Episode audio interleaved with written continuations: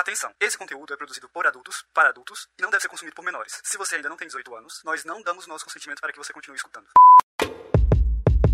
Like ice cream on a summer's day, chocolate truffles on display. Eu sou a Lênia Oada e hoje a minha palavra de segurança é chocolate. Eu sou a Kali e hoje a minha palavra de segurança é lasanha. Eu sou a Roxy e hoje a minha palavra de segurança é girassol. Oi, meu nome é Hugo, a minha palavra de segurança é meia. Boa! Boa! Meia é difícil, meia pra uma sessão. Tem que pra comentar, mas numa sessão meia é foda, hein? Uma sessão do Hugo a meia ser a palavra de segurança é difícil.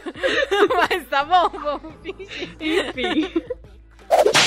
Você está ouvindo Chicotadas, um podcast entre tapas e cuidados e demais gostos peculiares pelos quais você talvez se interessaria. Aqui nós vamos conversar sobre BDSM, sexualidade, não monogamia, poliamor e estilos de vida alternativos. Este podcast é produzido por três amigos praticantes e membros ativos da comunidade BDSM, com diferentes gostos, anos de estrada e experiências, e a gente espera que você goste de nos ouvir e debater conosco sobre esse universo tão vasto e excitante. Bom, quem ouve a gente sempre já percebeu que esse episódio aqui tá um pouco diferente. A gente tá gravando esse episódio que o nome provavelmente vai ser BDSM para baunilhas, ou talvez BDSM para casais baunilha, nem tão baunilhas assim, Vamos ver, vocês vão ver aí na vitrine quando esse episódio sair. Numa tentativa de ser um episódio autônomo sobre BDSM para quem quer explorar um pouco esse universo em relações baunilha, mas não necessariamente conhecer todos os termos, todas as coisas que a gente tem falado nesses 9, 10 episódios de podcast que podem ser demais para quem tá chegando de paraquedas. Esse podcast aqui é o Chicotadas. A gente fala sobre BDSM, não monogamia, poliamor, vocês ouviram aí todos os temas que a gente aborda. Mas a gente queria fazer um episódio introdutório para quem tá chegando agora e não necessariamente quer entrar de corpo inteiro na comunidade BDSM, né? Quer ali colocar o pezinho na água em vez de mergulhar. Testar a temperatura. É, ver como é que é. Então, assim, para quem quer começar a experimentar em relações baunilha e também para quem já tá numa relação estabelecida e quer, por exemplo, contar pro parceiro que tem uns fetiches diferentes, que queria começar a experimentar, ou começar a explorar junto com o parceiro, mas não sabe direito ainda como começar. Então, esse episódio é especialmente para vocês vocês. E claro, a galera que tá escutando a gente desde o episódio 1, que vem acompanhando a jornada do Chicotadas, também vai ter muitas dicas para vocês e dicas para vocês darem aí pros amigos baunilha que de repente tem curiosidade no mundo BDSM, mas não sabe muito bem como que funciona, como que é explorar, acha que é um negócio muito complicado e assustador. E o nosso objetivo nesse episódio aqui é contar para vocês que na verdade é bem mais simples do que parece, bem menos assustador do que parece, que pode ser muito gostoso para qualquer tipo de relação, independente de quais coisas que você vai querer experimentar na cama. E acho que também para mostrar que BDSM nem sempre tem a ver com dor e tortura e sofrimento, que BDSM pode ser bem gostosinho. Pode ser inclusive engraçado, divertido o tempo todo. E por que que a gente acha que nós somos as pessoas recomendadas para falar com você sobre isso? Para você que é baunilha, para você que não sabe nada de BDSM e que de repente alguém indicou esse episódio aqui para você escutar. Nós somos pessoas que já estamos há um tempo na comunidade BDSM, cada um tem um, um tempo de jornada aí. Por exemplo, eu sou a Lene ou a Ada, eu sou dominante. E eu tô aí faz uns dois, três anos praticando BDSM. Eu sou a Kali, eu também sou de posição dominante e tô faz 10 anos e pouquinho nesse rolê. Eu sou o Hugo, minha posição varia, depende de como, com quem eu tô jogando e como eu estou no dia. E já tô há mais de 10 anos nesse rolê aí. Eu costumo variar entre a posição que fica dominante e a posição que fica submisso. Aqui talvez vocês percebam alguns traços que eu jogo como submisso da Lene. E hoje com a Ro Rox ou Roxane. Exato. E eu sou a Roxy ou Roxane, meu nick, ou a Bá também para os amigos próximos. E eu também, assim como o Hugo, eu também vario de posição. Tem vezes que eu sou mais dominante, tem vezes que eu sou mais submissa. Depende sempre de quem que a gente tá jogando ou do momento que a gente tá. E eu tô mais ou menos uns dois anos, assim, na comunidade, ativamente. É só para lembrar de esclarecer, né, que jogando quer dizer praticando o BDSM, que a gente chama de jogar, porque também tem aquela questão da coisa lúdica, né, que é divertido. É uma brincadeira de, de adultos. adultos, basicamente. Tem um autor gringo que fala que é polícia e ladrão com sexo. E tem outra que fala que é uma brincadeira de criança com privilégios de adulto e brinquedos muito melhores. Gostei. Gostei bastante dessa segunda definição. Acho que é a Midori, essa definição da Midori. E bom, a gente tá aqui falando BDSM para baunilhas, BDSM para baunilhas. E o que afinal é baunilha? Tem muita gente que acaba tratando o termo baunilha como algo meio pejorativo, né? Como se fosse ruim. Mas na verdade não é. Não tem nenhum problema com você ser baunilha. E baunilha é o que, gente?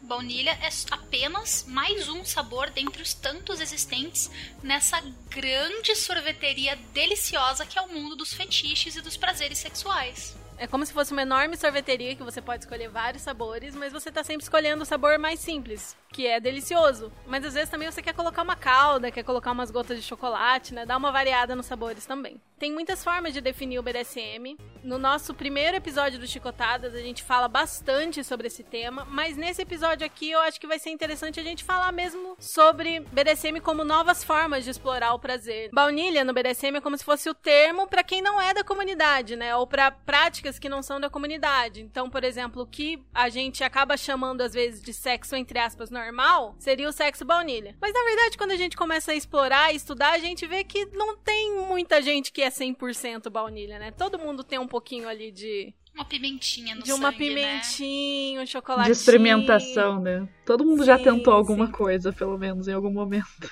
Quem não tem uma fantasia por uma farda, por um uniforme, ou por uma parte do corpo específica. Ou uma puxadinha de cabelo.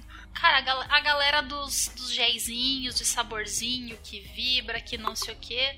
Gente, Óleo é- de massagem. óleo de massagem.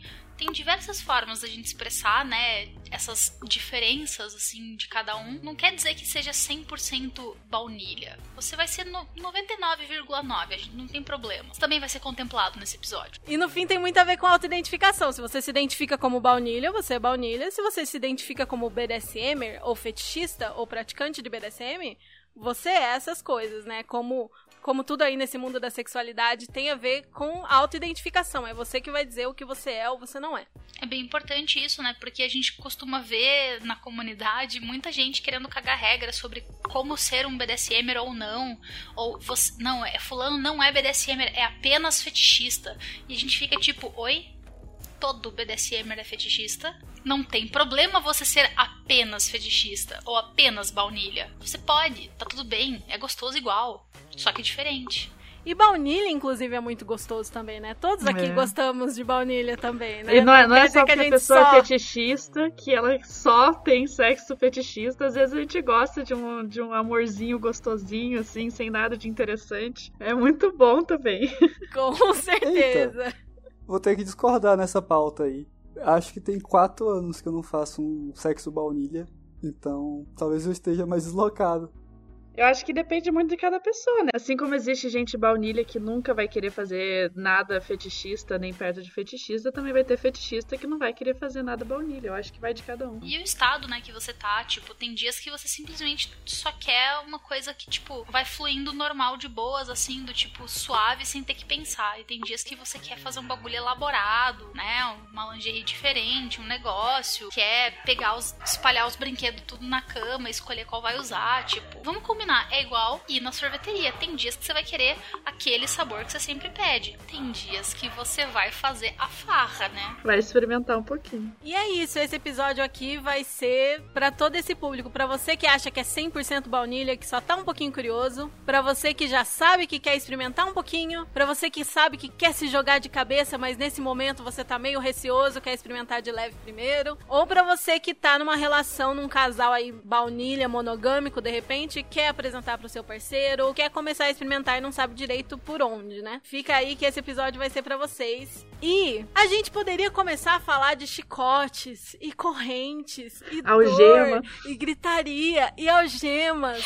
Nossa, meu Deus, que loucura! Sexo violento e maluco. Mas não, gente, o BDSM na vida real é muito menos isso do que as pessoas imaginam. Tem isso também? É gostosinho Tem. também, às vezes? Tem! É bom, mas na verdade, assim, o, o pilar de tudo que a gente faz são algumas coisinhas muito simples, como consentimento e comunicação. Nossa, isso não é simples não, cara. Isso é a parte mais difícil de tudo, na real. Verdade.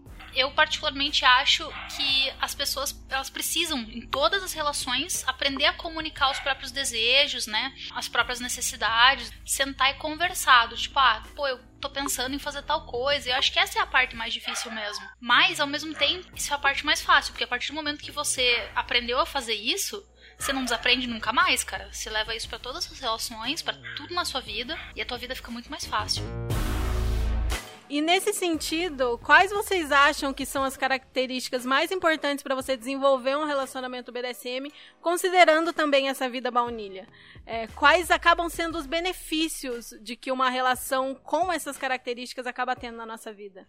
A intimidade aumenta muito, cara. Você começa a entender muito mais o teu parceiro, você desenvolve uma cumplicidade violentíssima. Nossa, é muito legal você poder praticar com uma pessoa que é teu parceiro baunilha também. Porque você começa, sei lá, a se entender na troca de olhar, assim, é, é surreal. e eu acho que a abertura ela faz você entender, você entender o seu parceiro muito, muito melhor, né? Porque o, o BDSM ele tem muito essa coisa de você discutir as coisas antes de tentar ou de de pôr em prática, né? Todo é muito discutido antes, assim, sobre quais são os interesses de todo mundo dentro daquela relação. E eu acho que isso é uma coisa que faltava muito no baunilha, porque, assim, não tem problema um parceiro gostar de uma coisa que o outro parceiro não gosta. O problema é esse parceiro querer forçar isso dentro da relação sem, sem o consentimento do outro.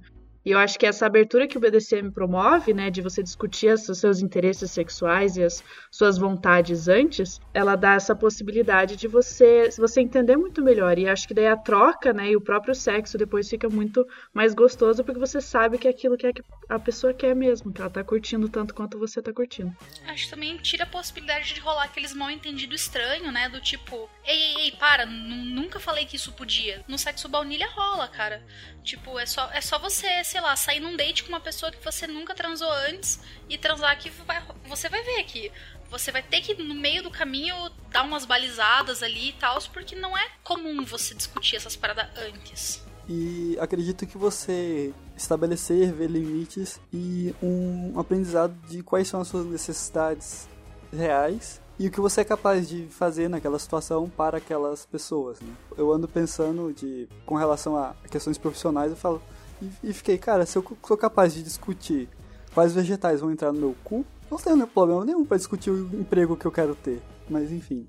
Acho que te dá mais segurança também, né, para você fazer essas outras coisas do resto da vida baunilha, né? Sim. Que você sim. precisa aprender essas habilidades de comunicação. Né? No que é esperado no baunilha, é isso que a Paty falou, né? Quantas vezes a gente, antes de descobrir o BDSM, já esteve ali numa transa que, que alguém de repente fazer, ah, deixa eu, eu vou só testar isso daqui, vamos ver no que que dá. Sem, e, e no, no BDSM a gente não faz isso, né? A gente fala, a gente fala muito de você quer tal coisa, você gosta de tal coisa.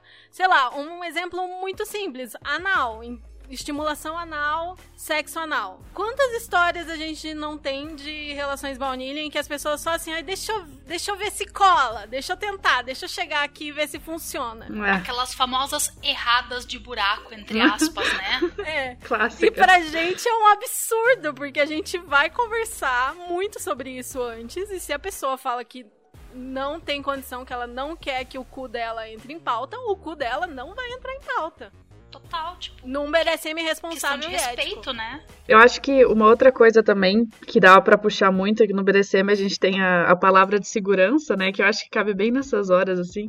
E eu sempre digo que a palavra de segurança é um negócio que dá pra aplicar até em amizade, não precisa nem ser relacionamento romântico. Que a palavra de segurança no BDSM é uma palavra que você define com a pessoa que você tá se relacionando, que a partir do momento que você fala ela, tudo que está acontecendo para, que a pessoa deseja que aquilo pare naquele momento, porque está chegando no limite dela, ela não quer mais continuar, não está se sentindo confortável ou o que for. Isso que a gente fala que é a palavra de segurança, uma coisa que é combinada antes. E acho que em qualquer relacionamento que existe na vida, assim, até de amigos, sabe, é romântico, deveria existir uma palavra de segurança, porque a gente sabe que nós como seres humanos tem momentos que a gente não tá afim ou a gente não quer, ou a gente não tá mais gostando daquilo. Às vezes até em discussões, assim, não precisa nem ser em sexo nem nada, mas tá discutindo, você não tá na, na, na tua cabeça, não tá no momento de você sabe, discutir alguma coisa muito séria, então a Você palavra tá, de segurança. sei lá, en- entrando numa crise, alguma coisa Exato. assim, né? De repente. Exato, que é aquelas discussões que vão ficando ah, intermináveis, você só quer que pare, que você precisa respirar um pouco, e eu acho que a palavra de segurança poderia ser muito útil nessas horas, porque seria um momento que a pessoa entende, ok, nesse momento a gente para porque já está chegando no limite da outra pessoa, né? Uma coisa é um entendimento em comum ali do relacionamento. Eu vi um exemplo que eu achei bem interessante. Tava escutando o Óbvios podcast e a entrevistada comentou que quando ela se a casa estiver muito barulhenta e ela precisa quietar, ela fala amarelo e aí toda a casa fica mais em silêncio. Ela falou que até o cachorro fica mais quieto depois de escutar amarelo. Dá até pra treinar o cachorro com a palavra de segurança, olha só. E, e ela falou que é algo de hábito da família. Que o filho, quando quer alguma coisa para se concentrar, usa. Então eu acho que é uma, uma ferramenta de comunicação muito válida para se Poderosa, evitar né? chegar no, no limite e que todos entendam ali que aquilo vai ser resolvido, aquilo vai ser discutido, mas não agora. Agora você para e respira e dá tempo. E aproveitando o gancho no BDSM, é, o sistema de palavra de segurança mais usado é o semáforo, né? Porque as cores são símbolos bem claros, né? Os símbolos do, do semáforo. A coisa do verde pode continuar, tá tudo bem. Amarelo, preciso de uma pausa, preciso respirar, ou preciso parar o que estamos fazendo agora, vamos conversar. Tipo, presta E atenção no que você tá vermelho. fazendo, que talvez não esteja muito correto. Diminuir a intensidade também, né? E vermelho, aquilo de para tudo, parou, interrompe, fim, corta. E pode funcionar em todas essas áreas aí que a gente comentou. Não só na hora do sexo, não só na hora da prática BDSM, né? E eu acho que é muito bonito isso da, da palavra de segurança, porque é, é você respeitar a opinião da pessoa, né? Respeitar que a pessoa não quer mais, assim. Eu acho que isso é uma coisa que falta muito em relacionamento baunilha, que se uma pessoa, isso acontece muito, né, na sociedade no geral, que a pessoa fala não ou que ela não quer e as pessoas ficam insistindo ou querendo, né, continuar com aquilo quando ela já disse não.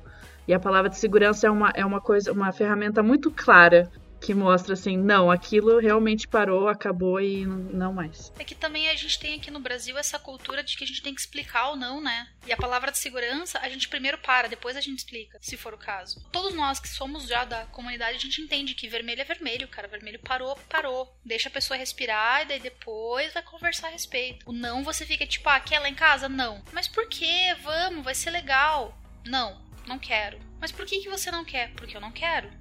Tipo, fica naquela aquela loop infinito, né, de explicações. Tem aquela coisa de a gente não, não ficar tentando convencer o outro, né, do tipo, ah, mas dá o cu pra mim, por favor. Existe muito esse desrespeito aos limites que as pessoas impõem, né? É que, é que é- não, é, não é um costume discutir sobre né, os limites, então as pessoas desrespeitam muito porque não fica claro, né? Sim, sim. E é, e é difícil você impor seus limites em todo tipo de relação, né? Esse exemplo do não quero porque eu não quero. Quantas vezes a gente não ouviu gente enchendo o saco pra fazer o que a pessoa queria? Tipo uma saída, quando assim, eu não quero. Se eu não quero, eu não quero. Acabou. Ou quando você tem que dar desculpa, né? Do tipo, nossa, eu tenho que levar meu peixe para tomar banho. O não não é suficiente, as pessoas não vão aceitar o não, então você tem que inventar uma história. Tipo, você não tem que inventar uma história. Seus amigos que tem que ser melhores. Seus parceiros que tem que ser melhores e respeitar quando você não quer, porque você não quer. E acabou. Aquele clássico da balada, não, eu tenho namorado. É isso que eu tinha pensado É. também. Bem esse. Você tem que inventar um namorado pra fugir do flerte, sabe? É muito complicado. Falando nisso de benefícios dessas ferramentas que a gente tem nas práticas fetichistas para nossa vida baunilha, existem até estudos que falam de benefícios e vantagens que vão muito além do momento de prazer, muito além do momento do sexo, muito além do momento da prática. Como, por exemplo, melhoria nas habilidades da comunicação, que a gente acabou falando, o fato de aumentar muito é, a intimidade, a conexão, porque a gente tá falando de coisas mais profundas do que só um, um vai lá, faz e acabou, né? A gente tá se comunicando além daquilo e dando feedback, falando de pontos positivos e negativos. E também tem estudos que falam que. Eu vou deixar esses links na descrição do episódio, viu, gente? Também tem estudos que falam que praticar BDSM pode acabar como você tá desenvolvendo essas habilidades e você tá trabalhando nessa relação, pode aumentar a fidelidade, que é um negócio que eu achei muito surpreendente, mas faz sentido, porque você, se você tá numa relação e você tá tendo todas essas conversas e tá tendo conexão e tá conseguindo e abertura, desenvolver, né? é, e abertura, você acaba desenvolvendo a conexão num ponto que você quer continuar testando aquilo dentro da relação, né? Eu vejo isso por mim mesmo. Eu que sou uma pessoa poliamorista e já tive uma relação monogâmica ao mesmo tempo em que eu estava dentro de uma relação BDSM, né? Que envolvia troca de poder. Eu me sentia muito mais compelida a nem olhar pro lado. Tipo, eu tava totalmente focada na pessoa. Você cria, tipo, um hiperfoco ali. Parece que esquece que o mundo existe. Pelo menos foi assim para mim, sabe? Do tipo de eu estar cercada de pessoas lindas e maravilhosas e não nem prestar atenção que elas estavam ali, sendo que, assim, para quem me conhece sabe que eu sou meio bi de biscate, saca? Que claro, não é uma regra, mas tem muito isso, né? Porque você tá desenvolvendo tanta coisa dentro da relação que o foco fica ali mesmo, né? É que eu acho que a partir do momento que você sabe que qualquer vontade ou desejo que você tiver, você pode discutir dentro da relação que você já tem, você não sente necessidade de procurar numa segunda relação. Sim, falou tudo. E eu acho que essa conexão também ela acaba ficando tão profunda, mas tão profunda que não deixa muito espaço, né? No fundo, você não tá namorando só uma pessoa. Você tá namorando várias, porque ela pode se transformar em várias pessoas diferentes ali. Verdade. E você nossa. também ser várias pessoas diferentes. Então é um relacionamento poli dentro de um monogâmico, se for o caso, ou não. Ou são múltiplos relacionamentos com múltiplas pessoas. Com Você múltiplos se relaciona personagens. com todas as personas, né, da pessoa. E é muito Faz difícil você sentido. perder, você perder o interesse, né? Porque você tá sempre se abrindo pra testar novas coisas com aquela pessoa, então a- o interesse vai estar sempre sendo tendo uma, a manutenção do interesse assim dentro da relação. Eu imagino que deva rolar também uma manutenção da libido, né, do, do casal. Se não cai na rotina, não cai na rotina. Você tá sempre imaginando coisas novas e trazendo coisas novas, reciclando as coisas antigas. A vida não, não fica monó- monótona nunca. Eu já vi um casal que vive uma relação BDSM, é alguém perguntando pra eles: Nossa, mas não enche o saco? Não chega uma hora que cai na rotina? E aí a pessoa virou assim e falou: Como assim rotina? O que você quer dizer com rotina? Porque tem milhões de coisas pra gente fazer, tem milhões de coisas pra gente experimentar, e não só de variedade, né? De, de aprender coisas novas, explorar coisas novas. Mesmo que você faz sempre, você pode adotar outra perspectiva quando você tá tratando no sentido de comunicação e feedback, né? Um detalhezinho que se muda, muda tudo, né? Sim, eu tava pensando assim em formas de começar a colocar o BDSM numa relação baunilha e pode ser tão simples quanto um olhar no olho do outro, assim, sabe? Uma cena que eu pensei é da pessoa pedindo um copo d'água e, e você responde: Hum, gostei da forma que você mandou pegar o copo d'água. E a partir da- dali, você já começa toda uma, uma Toda uma interação. de, dinâmica, ah, né? Mas esse lance do olho no olho que a Aline falou, super me deu uma ideia, assim, tipo, de, pra- de fazer, assim, tipo, uma sessão inteira que a pessoa não pode desviar o olhar do meu. Uau.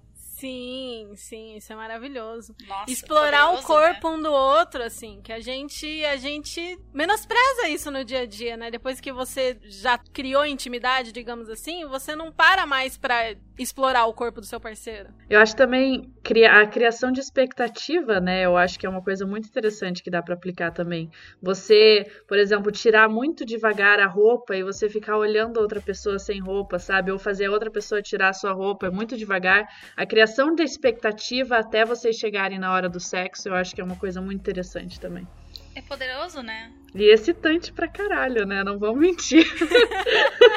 E essa questão de ser excitante e interessante acaba produzindo bastante hormônios, o que, segundo alguns estudos, se comprova que pessoas que praticam BDSM têm menos estresse do que as não praticantes. Menos estresse e menos ansiedade. E menos ansiedade. E tudo volta pra questão de você poder ser você mesmo, né? Você poder falar o que tá na sua cabeça num ambiente de comunicação seguro. Você poder ser você mesmo ou você poder ser qualquer personagem que você queira. Fato. Sim. Tem também, né, a interpretação de papéis. A parte divertida, né? Sem sabendo que o outro não vai te julgar, sabendo que tá todo mundo embarcado naquela brincadeira. É muito É, do bom tipo, também. Porque vamos combinar, brincar de faz de conta sozinho é super chato, né? Mas quando a outra pessoa também tá na pira, né? nossa. Sim. Bom, nós já falamos aí um pouco de quais que a gente acha que são os benefícios de quem dá uma chance aí de colocar esses conceitos do BDSM na sua vida, seja fetichista, seja baunilha, seja dentro de um, de um relacionamento, etc. Antes da gente falar realmente da parte prática, da parte de como contar para o seu parceiro e de como começar a experimentar isso, a gente já deu algumas diquinhas, né? Mas a gente vai dar mais aí ao longo do episódio. O que vocês acham que é importante que baunilhas que querem brincar com elementos do BDSM saibam? Quais são os conceitos básicos que a gente pode falar aqui que são fundamentais para começar a jogar, começar a brincar dentro do quarto, mas sem, né, falar de tudo que a gente falou ali nos nossos episódios 1, 2 e 3. Se você quiser aprofundar esses, esses conceitos, volta lá para ouvir os nossos episódios que tem bastante informação. Cara, acho que primeiro de tudo com a questão do consentimento explícito, né? Que a gente na, nas relações baunilha, a gente lida muito com o consentimento tácito, que é aquela coisa do tipo, você tá ali ficando com a pessoa numa balada, desceu a mão pra cintura, você vai descendo, vai descendo, vai descendo. Se a pessoa não te parar, quer dizer que tudo bem. Quando na verdade devia ser posso pegar na sua bunda? Ai, mas Paty, isso é broxante. Não. Garanto que não é, sério. A partir do momento que você entende o que é consentimento, quando a pessoa te pergunta se tá tudo bem no meio da transa, se você quer parar, se você quer continuar, se você quer mais forte, quer mais fraco, se a pessoa te pergunta o que você quer, o que você permite, começa a ficar cada vez mais excitante, porque você vê que a pessoa tá realmente interessada no teu prazer, não só no dela. O consentimento inequívoco, explícito e informado, que é quando você sabe o que está acontecendo. Isso é para mim assim a, a, pedra fundamental da vida, de todas as relações de amizade, de sexo, de amor, de emprego, de tudo, tá ligado? BDSM, baunilha. Eu acho que o consentimento tinha que ser a, a pedra fundamental da vida. E para você dar ou receber esse consentimento, é interessante que você se pergunte o que você quer, o que você deseja, e nisso que você vai conseguir pensar melhor naquilo que você quer, experienciar com outra pessoa e que você quer que a outra pessoa faça com você. Então, acho que esse par de autoconhecimento e comunicação, eles vão caminhando juntos. E não pode esquecer da, da questão de tação, né? A gente tem que estar tá sempre 100% sóbrio para poder dar consentimento, né? Então, tipo, galera que tá bebendo, a galera que tá usando droga, etc. A gente tem que levar isso em consideração, né? Que a gente tem que estar tá 100% no controle ali pra, para poder consentir de forma adequada. Por isso que a gente sempre conversa antes, né, das, das coisas que a gente faz no BDSM, porque quando a gente tá ali no meio do rolê, a gente tá um pouquinho alterado por causa desses hormônios, a gente tá no, no gás, na adrenalina, no ritmo, então não dá para dar um novo consentimento ali 100% pleno. No baunilha a gente tem muito essa cultura de beber para se soltar, né? No BDSM a gente é bem contra isso por causa de todas as coisas que a gente acaba fazendo que álcool pode atrapalhar bastante, né? E o que a gente pode falar para essa galera nesse sentido, a galera que vai experimentar dentro da relação? Eu acho assim, né? Quando, quando você se conhece, você tem assim uma, um domínio de si, você sabe qual que é o teu limite com relação a álcool, etc. E a gente sabe que você tomar uma cerveja, normalmente uma pessoa com metabolismo normal, etc, não vai te alterar tanto. Mas você tomar uma grade de cerveja, pelo amor de Deus, né? Vai dormir. Eu acho que eu acho que é também a coisa assim de você não tomar decisões enquanto você está alterado, né? Que as decisões elas tenham sido tomadas, as decisões, as vontades, desejos tenham sido comunicados antes. Sóbrio, né? Uhum. né? Sóbrio, com a, com a cabeça clara. E depois, tudo bem, se você precisa de um, um, uma, uma cerveja, mas você já tinha, já, já tinha sido discutido isso antes, né? Você não está tomando decisão naquele momento. Eu acho que no momento da tomada de decisão tem que ser feito sobre. Sabe o que, que eu acho que é mais difícil? Que talvez as pessoas mais queiram ajuda? Na hora de falar de um fetiche que você tem muito medo ou muita vergonha de falar. Verdade não negociar. Não negociem depois de beber, não pratiquem depois de beber. Mas se você precisa para aquela coragem para contar pro seu parceiro, acho que tudo bem, né? Ah, vale, é, não, daí vale. vale. Aí vale. É que você não tá tomando nenhuma decisão, né? Você tá informando, é, daí. Tá só informando. O álcool ajuda. Sim, mas todas as outras etapas a gente recomenda que você faça sóbrio, porque aí você vai ter total confiança de que o consentimento é pleno e é explícito e que tá todo mundo de acordo. E esses conceitos que a gente falou entram na base mais conhecida do BDSM, é o SSC, são, seguro, consensual. Que é a base mais famosa. Existem outras bases para orientar suas práticas, mas a mais famosa e, e, a única que a gente vai falar nesse episódio aqui é o SSC. Qual é a definição da base no sentido de tipo. O que é uma base? É, é o que é uma base. Ah, tá. São as Então, regras do jogo. Base no BDSM, ela quer dizer uma maneira global assim de enxergar como é que aquela pessoa joga dentro do BDSM. Qual que é o perfil de risco assumido, como que ela lida com as questões do BDSM. No SSC se tem uma visão de que para você fazer as coisas você tem que estar são, isso é, sóbrio, que você tem que estar né, consentindo com aquilo que está feito e que tem que ser feito o máximo possível para dar segurança ao que você vai praticar. Minimizando todos os riscos e fazendo o que é mais seguro possível. Como o Hugo falou, né? A base são as regras do jogo. E para tudo que você vai fazer, vai ter três fases, basicamente, né?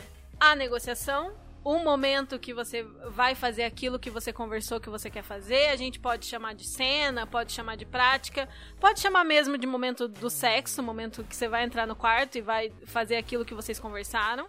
De sessão também, a gente usa muito Sessão, verdade, verdade. Cena, prática, sessão, ou se for pra simplificar aqui, o momento que você vai transar.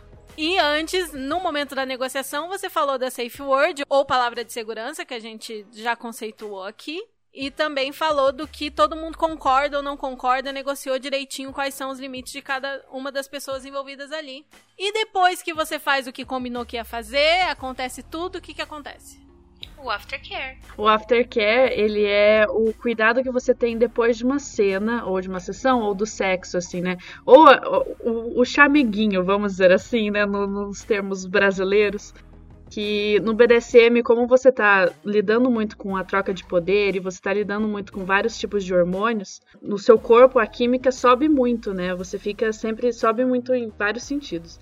E quando aquilo acaba, é muito comum aquilo cair muito rápido. Então a gente dá esse cuidado depois de uma cena, ou depois do sexo, ou depois de uma sessão, que é um cuidado assim, um carinho, uma atenção, perguntar se tá tudo bem, dar uma água, sabe, comer alguma coisinha, que é só pra pessoa ir voltando assim e ficando tranquilinha. E, tipo, claro, a gente, te- a gente entende que tem gente que, por exemplo, depois de transar gosta de virar pro lado e dormir. Mas tem que ser conversado entre as duas pessoas se isso é suficiente, né? Se tá tudo bem entre as duas pessoas. Porque, cara, às vezes rola de tipo, ah, eu querer virar pro lado e dormir, outra pessoa quer conversar sobre o que acabou de rolar. Quer ficar abraçadinho. Ou quer ficar abraçadinho, bem isso, Que é uma né? conchinha, que é é um cafuné. Às vezes Então, a pessoa precisa, né, de, de uma reafirmação, de que tá tudo bem. Porque, cara, vamos combinar, a primeira vez que você faz uma parada diferente, é muito difícil de você lidar com os teus demônios interiores do tipo a vergonha e tal. Você fica meio, ai, ele vai ficar me olhando com aquela cara de tipo, meu Deus, eu fiz isso, eu nem acredito. E às vezes você precisa dar um, um feedback assim pro outro de, cara, isso foi muito legal, tá tudo bem, eu gostei pra caralho também. Você gostou? Foi massa. É bom a gente ter isso, esse momentinho, sabe? E eu acho que também é uma questão que você abre a sua a intimidade muito muito forte, né, nessas nesses momentos assim, quando você tá, mesmo no sexo, né, mesmo no sexo baunilha, você tá num momento muito íntimo com a outra pessoa. E quando aquilo acaba, se a pessoa vira para um lado e dorme, você quebra, sabe? Um momento que você estava completamente íntimo com a pessoa, se abrindo completamente, para de repente uma distância, sabe? Uma frieza que você não estava esperando. Então você tem que é, encontrar o, o equilíbrio entre essas- esses dois momentos, assim, né? Para que a, a transição seja bem mais tranquila. E aqui eu dou uma cobrada nos meus colegas que. pessoas que possuem próstata. Eu sei que dá aquela morrida. Sei que é difícil às vezes se manter acordado. Mas pergunta pra pessoa que tá te acompanhando se ela quer mais alguma coisa, se ela quer conversar, come alguma coisinha. E eu sempre pensaria na questão de temperatura né, do corpo, é, comida e afeto. Seriam uns pontos assim que me lembram da gente ver Isso tanto num sexo normal quanto no sexo baunilha. E, por exemplo, se você Deixa. Nossa, tem que deixar isso, tem que deixar isso. O Porque sexo pra mim- normal pro Hugo é o sexo kink. Exatamente. Mas é eu claro, sexo certo deixar normal isso, é verdade. Eu, eu falei que eu tô há quatro anos sem, enfim. digno. Vai ficar com certeza. Tem que deixar isso, né? Tem que de... Não, essa parte não dá pra cortar, gente. Tanto no sexo baunilha quanto no sexo fetista. Caso vocês entraram em personagem, esse é o momento do personagem sair e vocês voltarem a ser vocês mesmos. As palavras voltarem a ser afetuosas, se você usou palavrões e coisas do tipo. Esse é aquele momento de você fazer um carinho, se a pessoa gosta. Então é o momento de vocês aquele volta do transe assim, que é bom tanto para quem aplica, para quem domina, quanto para quem é dominado, são essenciais, né? Sim, porque às vezes a gente acha que não, tá tudo bem, foi gostoso, acabou, mas pode dar uma badzinha depois, pode ficar um negócio meio, parece que meio mal entendido, ou às vezes você não trocou afeto suficiente depois e você precisava daquilo.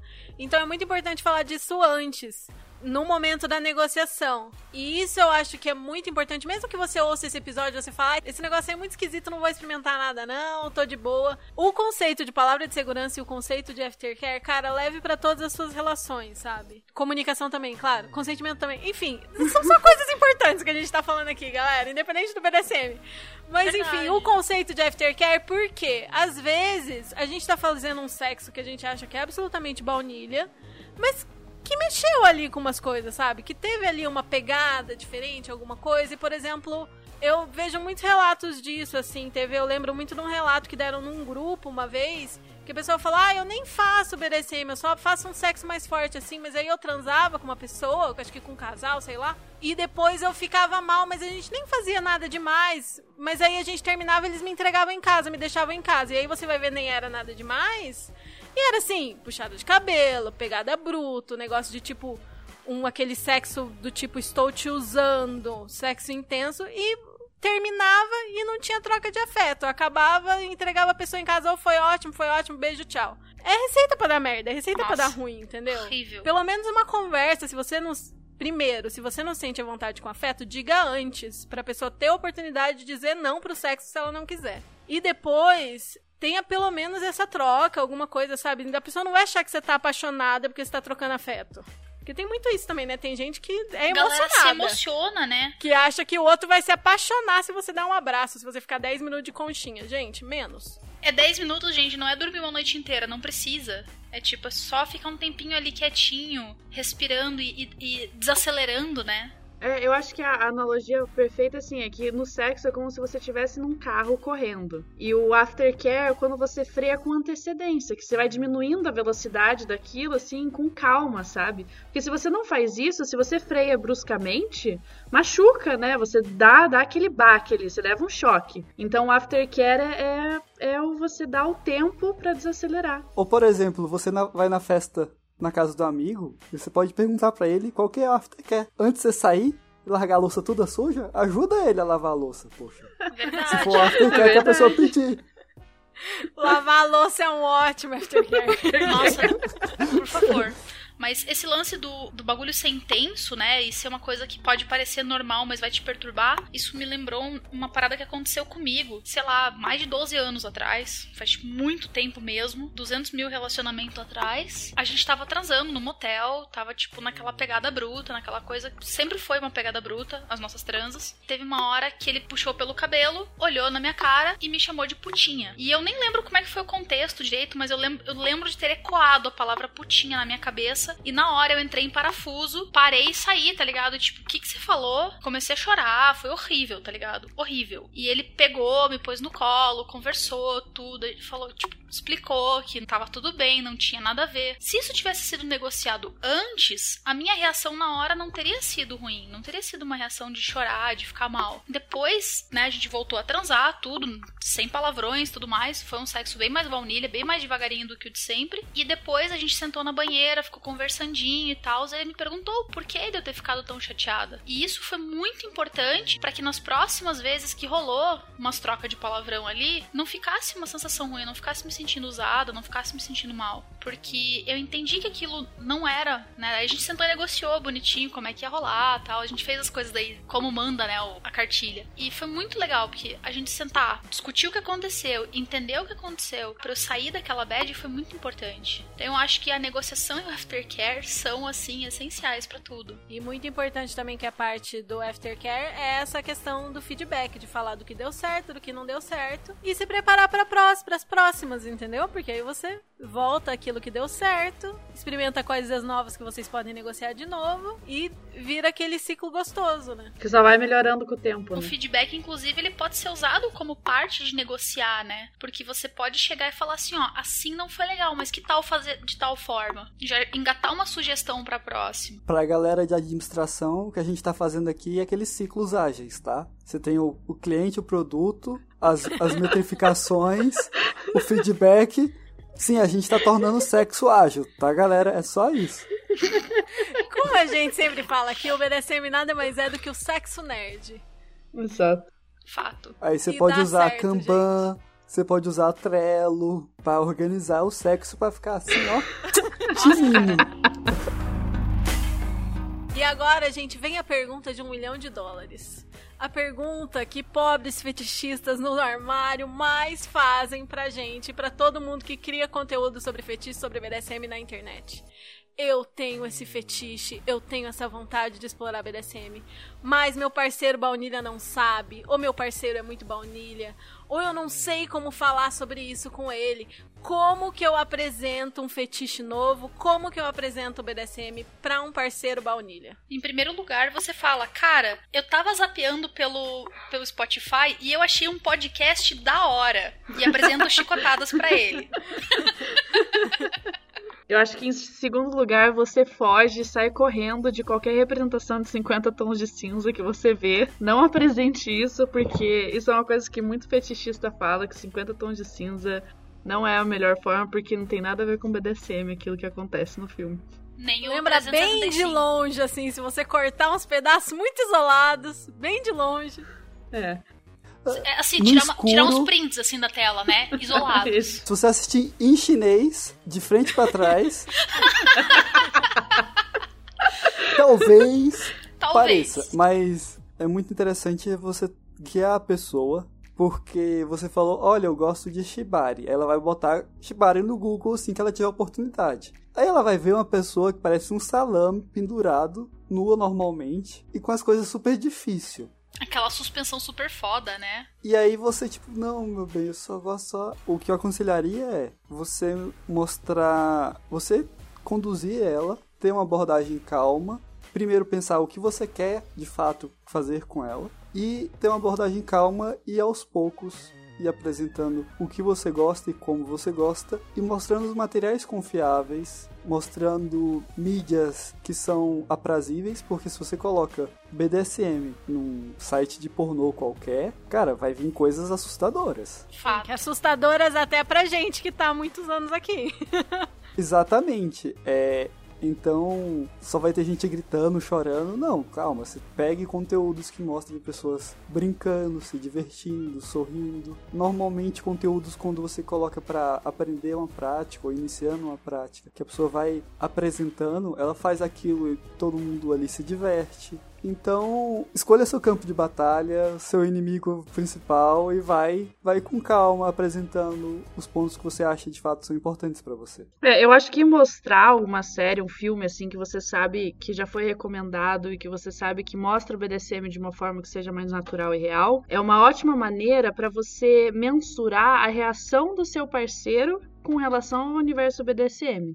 Porque existem pessoas que realmente não são fetichistas, não querem, não têm interesse. Então, você mostrando uma série, em primeiro lugar, você dá a possibilidade de ver a reação da pessoa e ver como que ela reage a- àquilo sem se expor, né? Porque a gente tem que considerar que em relações baunilhas, quando isso nunca foi discutido, é muito complicado você se abrir de uma forma, uma coisa que não é vista como normal dentro da sociedade, né? Então, eu acho que você pode buscar formas de apresentar o mundo BDSM sem se expor por primeiro, porque daí você pode ver a reação do seu parceiro e ver se ele tem, né, algum, se ele é completamente aversivo aquilo para ele, porque daí você já sabe que vai ser mais complicado, vai ser uma conversa que você vai ter que tomar mais cuidado, ou se às vezes ele já demonstra o interesse, ele já faz algum comentário que te, te mostra que ele sabe quer saber mais e isso vai te dar uma abertura para você abrir essa conversa sobre os seus próprios desejos. E bah, que filmes e séries são essas que você indicaria para essa finalidade tão nobre? Que não são 365 DNI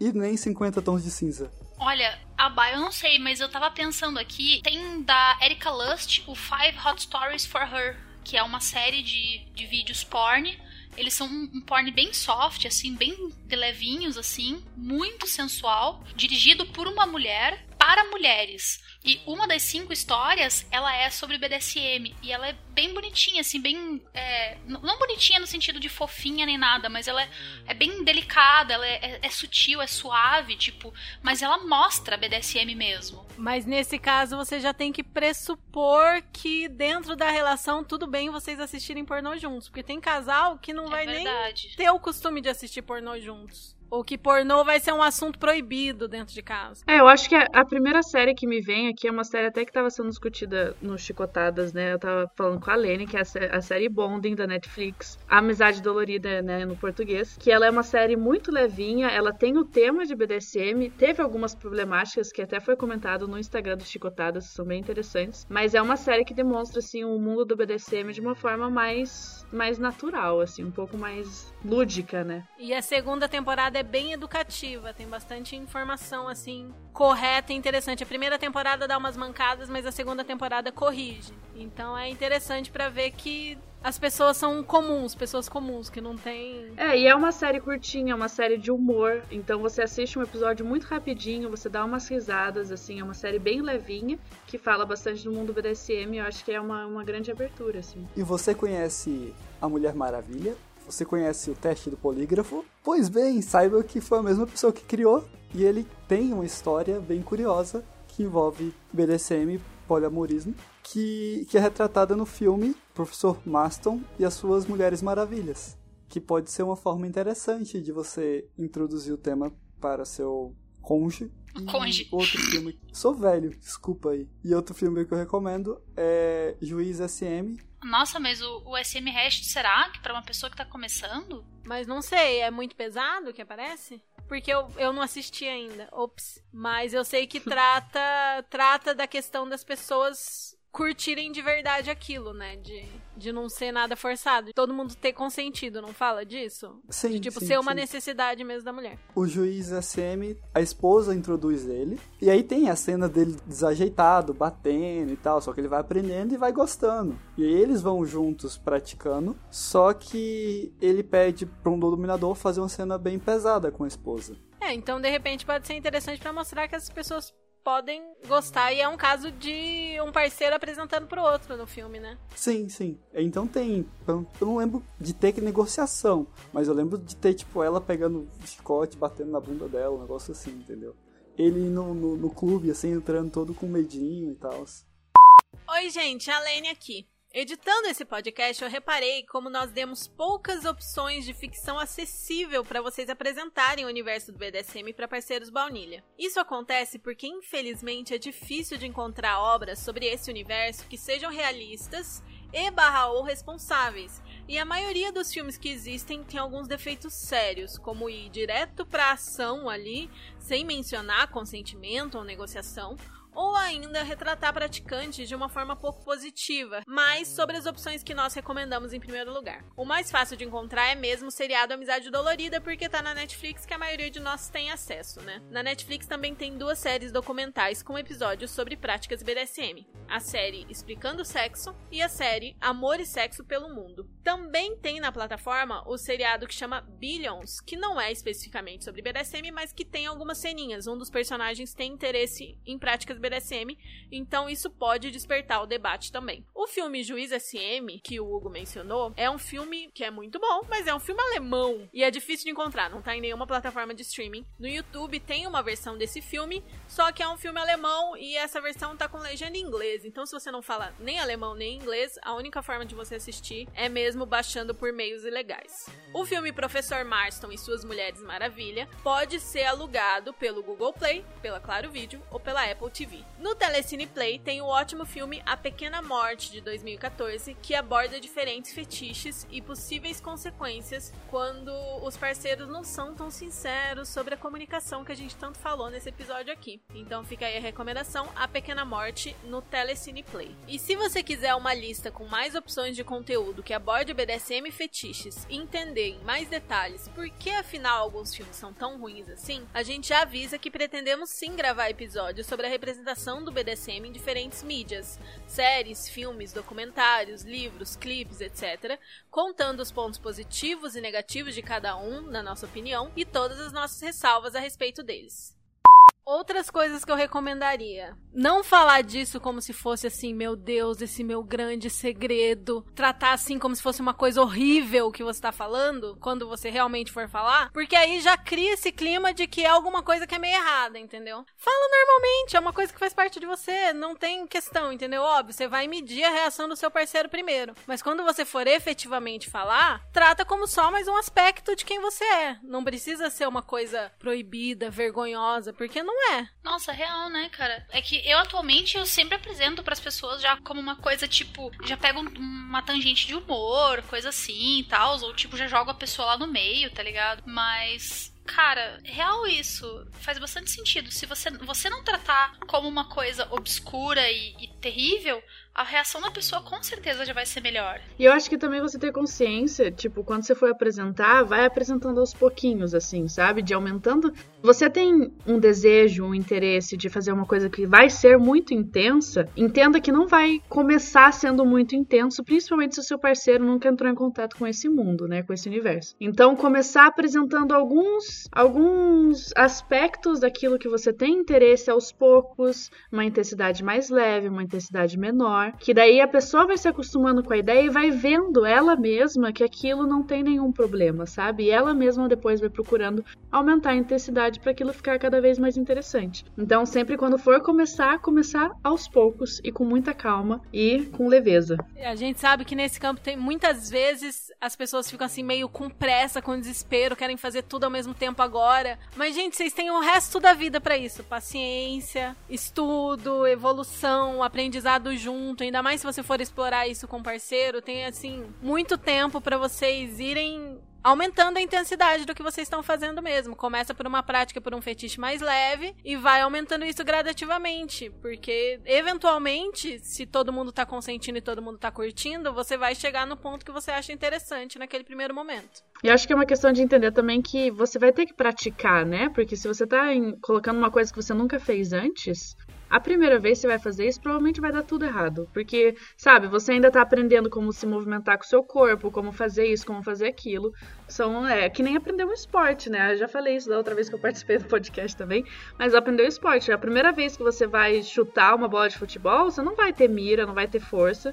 E você tem que, sabe, fazer toquinho e ir devagar para ir aprendendo aquele movimento e aquela ideia, para depois você ir indo para coisas mais com mais dificuldade. E mesmo para coisas simples, assim, condução daquilo que você está fazendo, as coisas que você vai falar, dá uma insegurança, dá uma timidez, dá um... você fica meio travado, por mais que você tenha certeza que você quer aquilo e que você quer fazer aquilo, que você tem estudado, que você tem se programado, na hora dá um nervoso, dá uma travada até você pegar o jeito, até você chegar no ponto que você tinha imaginado a princípio. É normal, é comum.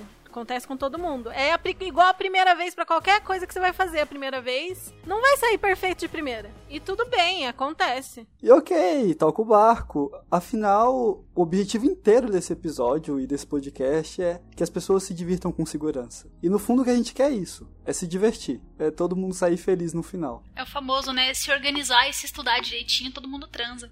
Todo mundo goza. Ou não goza se a sua vontade for não gozar também. Ou se o seu parceiro quiser que você não goze.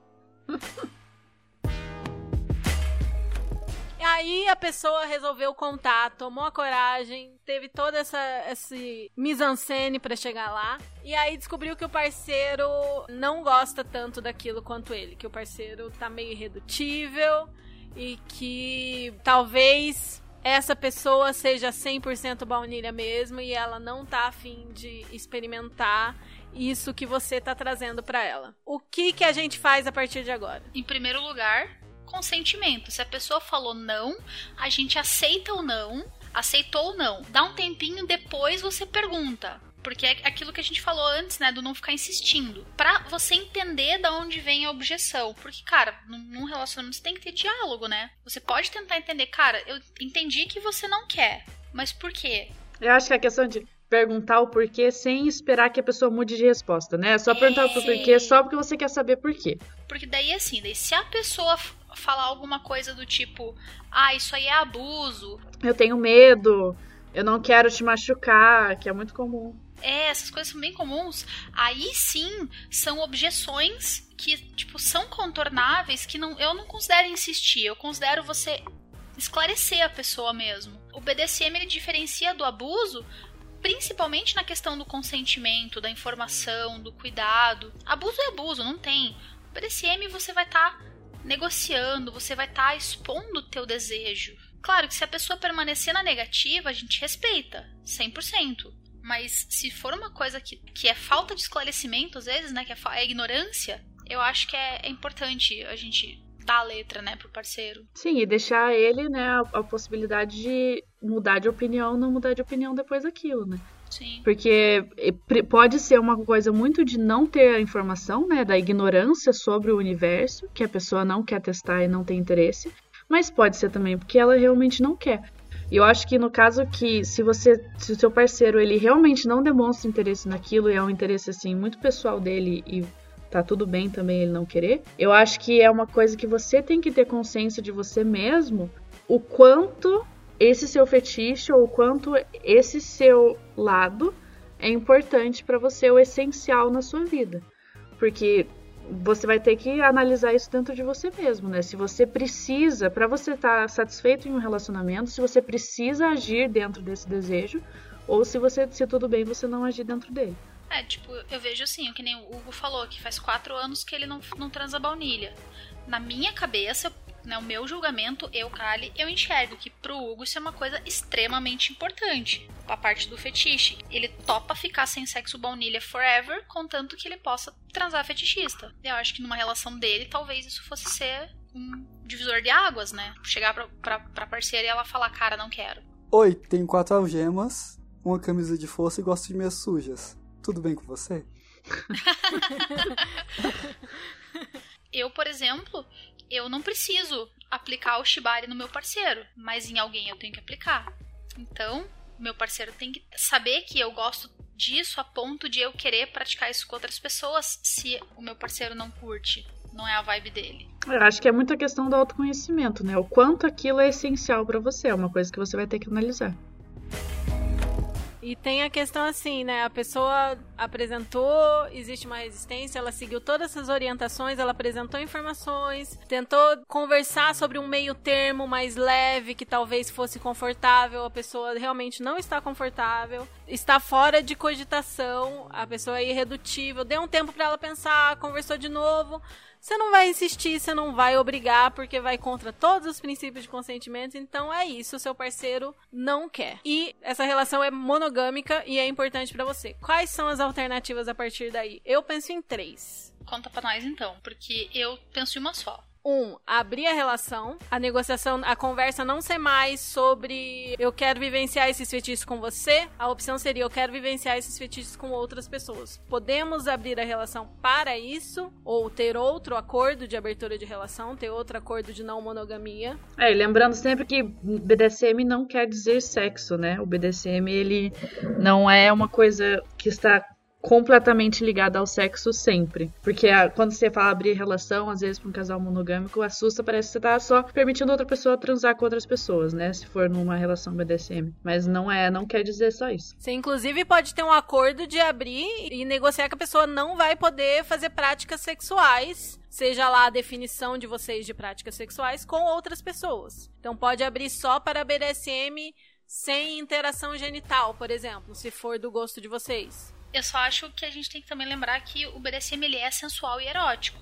A gente tem que sempre lembrar dessa questão, que tipo, se você for cogitar abrir sua relação, tem que levar isso em conta e você tem que estar confortável com a pessoa com quem você tem a parceria, de você estar tá liberando ela para fazer práticas sensuais e eróticas com outras. Que aquilo vai dar tesão nela. Se trata de tesão. A segunda opção que eu vejo é de liberar não para abrir uma relação para praticar presencial com outras pessoas, mas de repente liberar para a pessoa viver isso no online, por exemplo. Que seria uma válvula de escape ali e para a maioria das pessoas não incomodaria tanto quanto pensar no seu parceiro encontrando outra pessoa. E a outra opção é terminar, né, gente? Se é hum. importante para você mesmo. É, a, a minha opção seria uma quarta, então, morrer na punheta. Basicamente, você, é bom também. você aceitar que no teu relacionamento não vai ter aquilo, seu parceiro não quer abrir a relação, a sua relação é importante demais para você terminar, o fetiche tá ali, então você vai continuar vendo o videozinho. É, procurando as suas próprias, próprias formas, né, solitárias de de vivenciar o seu fetiche. Tipo. Mas é engraçado isso, né? Eu, eu. Só um comentário que talvez eu coloque, talvez eu corte tudo. Porque no poli a gente tem muito essa ideia de que você não vai atender a todos os desejos, não vai cumprir todos os requisitos e beleza. E no mono tem muito isso, né? De tipo, você não só tem que abrir a concessão, mas você tem que se esforçar para tentar ao máximo. Tem essa mentalidade, é. né? Tem, tem, tem Aceito que você tem que se esforçar para atender os desejos do outro, porque senão ele vai buscar fora, já que são só vocês dois.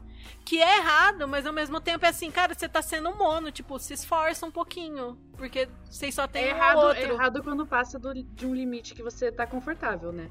É. Mas é um esforço mínimo em um relacionamento monogâmico que você precisa ter, porque Sabe, se você quer que aquele relacionamento monogâmico seja fiel e que seja positivo para as duas partes, você vai ter que ter um esforço maior do que num relacionamento poli. Eu acho que nesse tudo, sentido. tudo, todos os relacionamentos na vida a gente tem que abrir algumas concessões, mas a gente nunca pode é, passar dos nossos limites. Num relacionamento baunilha, a gente sempre vai ter que abrir algumas concessões, né? Fazer algumas coisas que a gente não, não é tão afim assim. Por exemplo, ir naquela festa de família super chata, ou ir assistir o jogo de futebol que a gente nem gosta, comparecer para dar aquela mostrar apoio pro teu parceiro, né? E eu acho que na questão de fetiches, assim, eu acho que não há mal nenhum a gente experimentar um pouquinho, a não ser que aquilo vá contra os seus limites. Por exemplo, eu, Kali, tenho um limite com coisas que dão choque. Eu não suporto nada que dê choque, eu tenho pavor de eletricidade. Se o fetiche do meu parceiro envolver choque, é um limite meu, eu não consigo. Então eu vou falar, ó, isso não dá. Mas, tipo, por exemplo, uma coisa bem baunilha, bem besta, numa relação minha, eu ando na garupa da moto dele. Eu morro de medo de ser garupa, mas não é um limite. E eu pedi paciência para eu ir perdendo o medo aos poucos. Eu fui experimentando, experimentando, experimentando. Uma situação baunilha que dá pra gente fazer a analogia do fetiche. Se não for uma coisa que te é agressiva, assim, te, te pega no limite, tenta. Vai que você acaba gostando tem tanta coisa tão legal que a gente só vai descobrir que é legal quando experimenta. Eu acho que é tudo uma questão de, de autoconhecimento e de você se permitir, né, testar novas coisas, assim. Até porque você tentar uma coisa que você não tem certeza que você vai gostar, não quer dizer que você tem que gostar dela depois também. E tá tudo bem.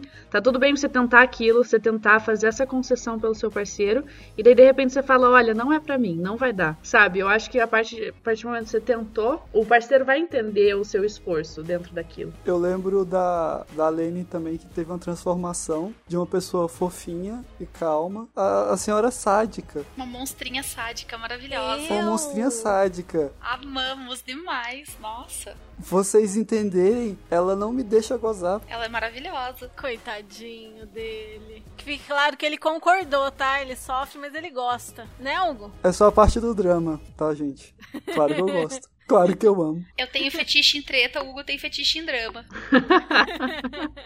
é que não tava gravado A gente rolou uma, uma sessão drama bem grande. Não aquece nesse episódio, mas enfim. E é ótimo que tava eu e a Lene aqui não, não comprando o drama dele. De nenhuma maneira. E ele deixa eu fazer drama.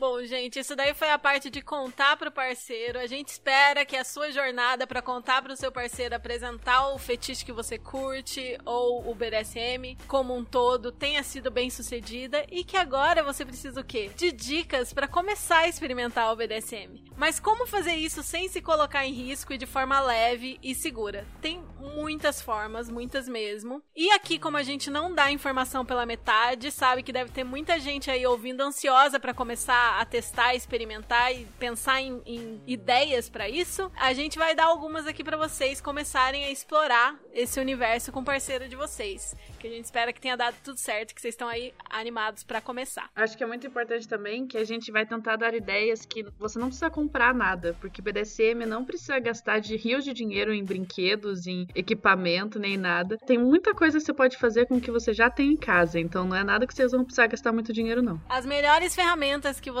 vai ter é o seu próprio corpo e o seu cérebro. Vocês ficariam chocados com tanto de coisa que dá para fazer só com o que já nasceu com você. Porque a gente, a gente mesmo que tá no BDSM tem essa ideia no início que você precisa de muito equipamento, de muita ferramenta, precisa comprar um kit imenso. Queria só dar um parênteses, algumas pessoas têm fetiche pelos equipamentos em si. E isso também tá tudo bem, tá, gente? Se você tem o fetiche em possuir aquele equipamento, vai lá e compra, mas não precisa. Experimenta, testa, é, mas não é. Não, Não é obrigatório. Você não vai ser menos BDSMer se você não tiver um kit imenso. E uma coisa que eu queria lembrar, que eu acho muito interessante falar nesse contexto que a gente vai falar de relações baunilha, vai falar de elementos sexuais mesmo, que nem sempre a gente fala aqui no, no podcast, é que, tá, um de vocês, vocês vão aí experimentar quem que quer ser mais dominante, quem que quer ser mais submisso, ou de repente vocês vão alternar pra descobrir o que que vocês preferem. Mas uma coisa que é interessante de falar é que nenhuma ação é inerentemente dominante ou inerentemente submissa. Que não é ação, não é o que você faz que define a sua posição. E isso é um debate que a gente sempre tem aqui. É muito mais a intenção por trás dela. E que tudo que você faz nessa vida você pode dar um, um clima BDSM para aquilo, entendeu? E você pode fazer tanto numa posição quanto na outra. Por exemplo, que a gente tava falando de explorar um, o corpo do outro. Ou, por exemplo, uma coisa simples que nem precisa ser sexual. De repente você cuidar do seu parceiro, dar um banho no seu parceiro, lavar o cabelo do seu parceiro. Isso pode ser uma atitude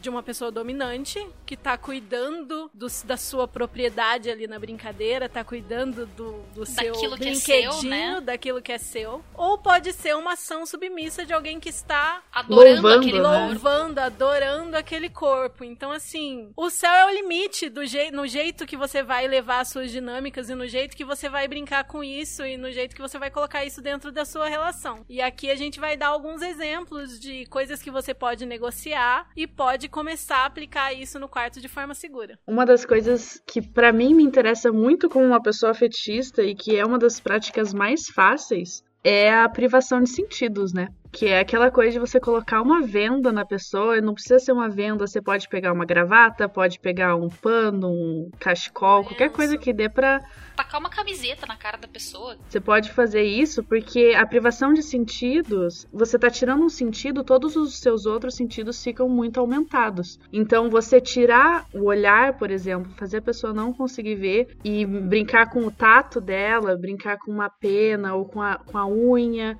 com a ponta do dedo, sabe? Fazer essa brincadeira já é uma coisa muito interessante. Boca, língua, dentes. Gelo. Dedo seco, dedo molhado. E é uma prática que, que mexe muito também com a expectativa, né? Porque a pessoa não tá te vendo, ela não sabe aonde você vai tocar logo depois. Então você pode brincar muito com isso. Você tá tocando ela nas costas, você se afasta, você fica sem tocar ela por um minutinho ali, que ela vai começar a ficar louca, pensando aonde você vai tocar ela depois. E daí, de repente, você vai lá e toca lá na, na sola do pé, entendeu? Então, essa é uma brincadeira muito dessa expectativa, assim, que a pessoa que tá vendada vai ficar criando cenários que você não precisa fazer nada. Você pode ficar parado ali, olhando pra pessoa vendada, e ela já vai ficando excitada pensando nas coisas que você pode fazer com ela. Aí umas dicas importantes, né? De você não amarrar a muito apertada, não dá nó muito apertado no geral na venda, porque isso pode ser difícil de tirar depois, né? Se precisar tirar correndo. De repente, sei lá, bater na porta, a casa começa a pegar fogo, você precisa tirar correndo. É bom o negócio tá, tipo, firme, porém fácil de, de desmanchar, né? Pra não dar BO. E essa regra também vale para, por exemplo, se você for usar essas mesmas coisas para amarrar os pulsos da pessoa, por exemplo. Pra cuidar sempre pra não é, interromper a, o sangue, né? Circulação, tudo. Sempre bom dar, deixar aquele um dedinho de folga ali. Quando você amarra a pessoa, você conseguir passar o dedo entre a pele dela e o que você estiver usando para amarrar. É sempre uma medida boa de boas práticas aí. Quando ela estiver vendada, uma coisa que pode ser muito divertida é você jogar coisinhas que não quebrem, é claro. Não nela, mas do lado dela, para que ela fique pensando o que foi aquilo, onde é que ele tá. Você pode criar barulhos para que ela gere de novo expectativas. A questão da surpresa, desde que seja negociada. Tirar o sapato pra andar, andar, andar de meias, assim, ela não te ouvia, depois o sapato de volta e dá um, dois passos pro lado, daí você se materializou do outro lado do quarto. Exato, então são coisas que podem ser bem divertidas e muito simples, assim. Só com tirando um olhar, colocando às vezes um incensozinho, uma musiquinha bacana e já dá pra fazer muita coisa. Mandar ela ficar parada, se for a ideia de ordens. E aí dá certas dificuldades para que ela fique parada. Tem, tem várias coisas assim que dá pra, começar, né? Por exemplo, se a ideia for uma troca de poder mesmo, você pensar na sua cabeça que coisas que você gostaria de mandar o seu parceiro fazer e fazer uma listinha mental, ou mesmo num papel, no celular, e deixar do, do ladinho ali. Aí você vai lá e escolhe alguma coisa ali, faz tal coisa, tipo, tira meu sapato. A pessoa vai se abaixar, tirar seu sapato, tudo. Criar essa vibe de, tipo, fazer a pessoa obedecer alguma coisa, ou ainda fazer uma coisa que ela normalmente não faria, por livre e espontânea vontade, que não seja limite para ela, claro, né? Mas coisas incomuns, assim, fazer ela dançar para você, umas coisas a se pensar, né? Como praticante, né, de, de várias coisas, assim, amarro bastante as pessoas, principalmente, eu sempre trago, assim, à baila o assunto de amarrar a pessoa, a pessoinha que eu tô conhecendo e tal. Eu sempre dou uma jogadinha assim do tipo, ou, oh, você já foi amarrado? Explico, né, os riscos, tudo. Mas assim, eu tenho técnica, tenho anos de prática, eu tenho equipamento certinho. Então assim, quando a gente vai trazer isso para uma relação baunilha, a galera pensa, hum, vou comprar uma corda para amarrar. Gente, não, não precisa. Pega um lençol, pega uma fronha, pega um cachecol, alguma coisa assim, um lenço de seda, uma, uma fita de cetim, aquele cinto que você tem na gaveta que você não usa faz tempo. De preferência tecido sem elasticidade, né? É, tecido sem elasticidade. Tipo, não amarra a pessoa com meia calça, por favor. Dá ruim. É sério. É tentador, mas dá ruim. E se você quiser ter uma algema, fuja das algemas de metal nesse primeiro momento. Se for comprar uma algema, compra daquelas maleáveis de couro, que elas são bem mais seguras. Eu ia dizer para fugir de toda forma das algemas de metal do sex shop, porque elas quebram. Por mais que ela acabe sendo relativamente segura, porque é fácil de abrir ela com um grampo de cabelo ou um clips, mas ela é frágil, então ela quebra, então ela pode machucar você durante o rolê, tipo, na hora que ela quebra, que ela se rompe, um elo rasga, então é, é complicadinho. Então, eu particularmente falo para você fugir total das algemas e usar essas de couro, ou mesmo corino, sei lá, aquelas de pelúcia que tem no sex shop, molinhas. Não as rígidas de metal, por favor. Até para não deixar marca, né, no pulso da pessoa. A recomendação clássica para amarrar são faixas de luta e faixa do hobby ou qualquer tira de pano que não seja elástico com uns dois ou três dedos de espessura, que você costuma ter uma área melhor e aí a chance de dar merda são menores. Uma coisa que eu tava pensando é assim, a gente vai falar de várias práticas baixo risco, assim, várias coisinhas que dá pra gente fazer. Mas muitas vezes o, o fetiche das pessoas que querem experimentar mesmo tem a ver com dominação e submissão. A pessoa que traz a demanda é a pessoa que quer mais dominar ou a pessoa que quer mais se submeter, se sentir dominada.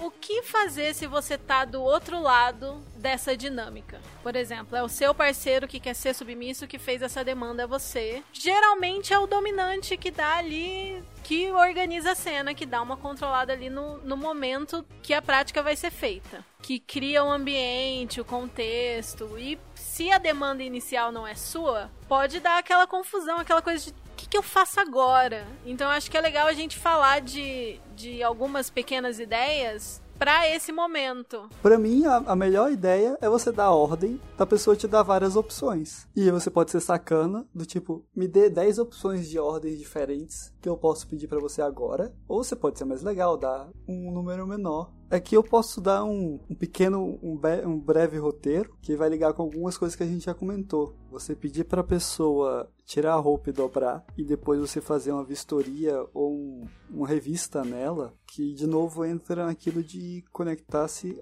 corpo, ao corpo dos dois. Você olhar o corpo em busca de qualquer arranhãozinho pra perguntar pra ele de onde é que veio aquele arranhão Ou se a, a depilação tá em dia, né? Se vocês tiverem essa pira, né, de brincar com a depilação alheia. se foi negociado, como tudo. Com calma, devagarzinho, criando a expectativa. A expectativa é tudo, gente. Uma das, das maiores fontes de, de prazer no BDSM tá dentro da nossa cabeça, né? É nessa expectativa que a gente cria do que vai vir depois.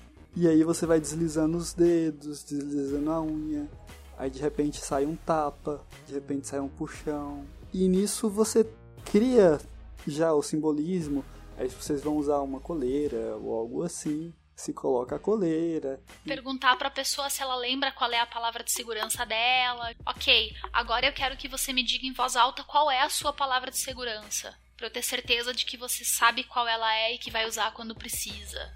Sim, mandar a pessoa assumir alguma posição e falar, por exemplo, a partir de agora você só me chama de senhora, digamos. Eu acho que essa, essa coisa da altura é uma coisa muito fácil que brinca bastante. Que você pedir pra uma pessoa se ajoelhar na sua frente, automaticamente você tem a sensação de que ela está submetendo a você, porque ela vai olhar de baixo, sabe? Ela tem que olhar pra cima pra olhar pra você. Então é uma coisa que você pode brincar com isso, com a questão de você estar sempre mais alta do que a pessoa, que ela vai se sentir mais aquada, né? Ela vai se sentir menor, né? Inferiorizada, mas não de uma, num contexto ruim, num contexto prazeroso. E aqui tem aquelas práticas clássicas que podem ser bem divertidas. Que é usar a pessoa como um móvel. Então, uma das clássicas é aparador de pé. Adoro. pessoa ficar de quatro e coloca os pés sobre ela. E ali deixa ela cansar e vai ler um livro. E de vez em quando mexe com ela. Ou uma que é sempre muito divertido, principalmente se é, é novo, um truque novo pra pessoa, é pedir pra ela segurar um copo d'água de mão estendida. E perguntar pra ela quanto tempo ela aguenta ficar nessa posição. Se ela nunca fez isso, ela vai chutar um tempo muito maior. E às vezes é você só cobrar o tempo que ela pediu. Você vai ver o braço dela cansando e baixando. Você pode humilhar ela com isso. Ué, tá pesado o copo d'água? Mas é só Não um é você que é o copinho. forte. Mas não é só um copinho? Ainda não tô com sede. Pode segurar ele alto, por favor?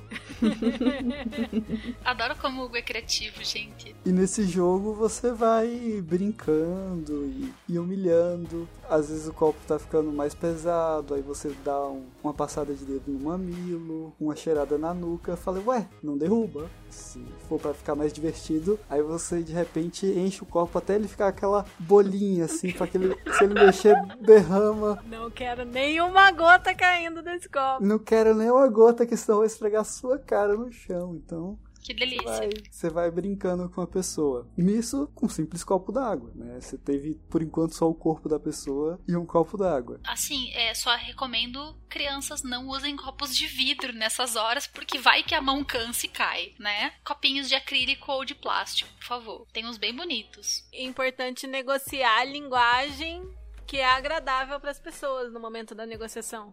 Que é uma coisa que às vezes a gente deixa de lado, mas que é muito importante, né? Porque às vezes a pessoa vai gostar de ser chamada, sei lá, de putinha, mas não vai gostar de ser chamada de vagabunda. Fato. Então, é importante conversar sobre isso e falar até que ponto um pouco de humilhação é ok, até que ponto um pouco de constrangimento é ok. Até porque às vezes a pessoa não quer que seja chamada nenhum desses termos, então é bom você saber. Ou quer, por exemplo, ser chamada de princesinha, de boa menina. Ai, gente, tão E bom alguma ouvir um coisa boa assim. menina. Prefere que a, a linguagem seja mais positiva do que negativa. Ou tem outras que vão ter tesão ne- no- nos xingamentos mesmo. E aqui, como um- uma dica extra, foque em especial nas palavras que a pessoa gosta de ser chamada e não na lista negativa, que senão às vezes o cérebro pode pegar uma peça e você acabar machucando uma pessoa sem querer. Arruina o clima da sessão e. Aí fica ruim pra todo mundo. Então, continuando com o nosso copo d'água, ele já claramente derramou o copo d'água. Aí você pode ou pegar ou pedir pra ele esfregar o cabelo na, na, na poça de água e tomar a água, ou pedir pra ele lamber o chão. Põe a cara dele na água, do tipo, olha só o que você fez. Ou às vezes você pode só jo jogar um pano na cara da pessoa também e falar pra ela limpar, né? Se você não quiser usar A própria pessoa como pano. a própria pessoa. É porque às vezes é pesado pra esse primeiro É. momento, né? É, você joga um pano na pessoa fala, agora você limpa. Você fez a merda, você limpa. Ou se for desejado, você pode brincar com a ideia de punição, né? Nesse momento. Você derramou, acho que você merece apanhar, né? Ai, ai, ai, que coisa feia. E aí, Hugo? A gente tá aqui se enfiando na sua cena, né? Gostamos, é assim mesmo. E aí você vai entrando na, na, na área da punição, por exemplo. Que aí você pode usar suas mãos, pode usar o cinto, pode usar uma colher de pau, A chinela. pode usar uma chinela. E onde a gente pode bater? A bunda nasceu pra apanhar, gente. Foca na bunda. Foca na bunda. Vamos focar na bunda nesse primeiro momento. Onde? Na- nas partezinhas. Na polpinha da bunda mesmo. Na, na, na polpinha Onde da tem bunda. carne. É basicamente é um grande músculo que serve para amortecer a queda da nossa coluna, para isso que ela foi desenvolvida. Então, o lugar que você deve ter preocupação é com o cox, né, que seria com o fim da coluna vertebral. E a ideia é que você primeiro aqueça, então batendo primeiro no ritmo mais lento e mais, Mais fraco leve. né? Mais leve para que a temperatura da bunda você vai sentir isso. Ela vai ficando mais quente e é, dependendo da tonalidade de pele da pessoa vai ficando mais avermelhada. Às vezes isso é mais fácil de ver, isso é mais difícil de ver. E, e nisso a ideia é que você vá batendo sempre, alterando a- as regiões para não bater sempre no mesmo lugar, porque às vezes a biomecânica vai favorecer pegar num ponto só, mas é importante dar pequenas variações. E nisso, aí vocês podem ir para algo mais sexual, se for desejado ou não. Terminar com aftercare, um carinho. Aí nesse caso, como houve impacto, pode ter.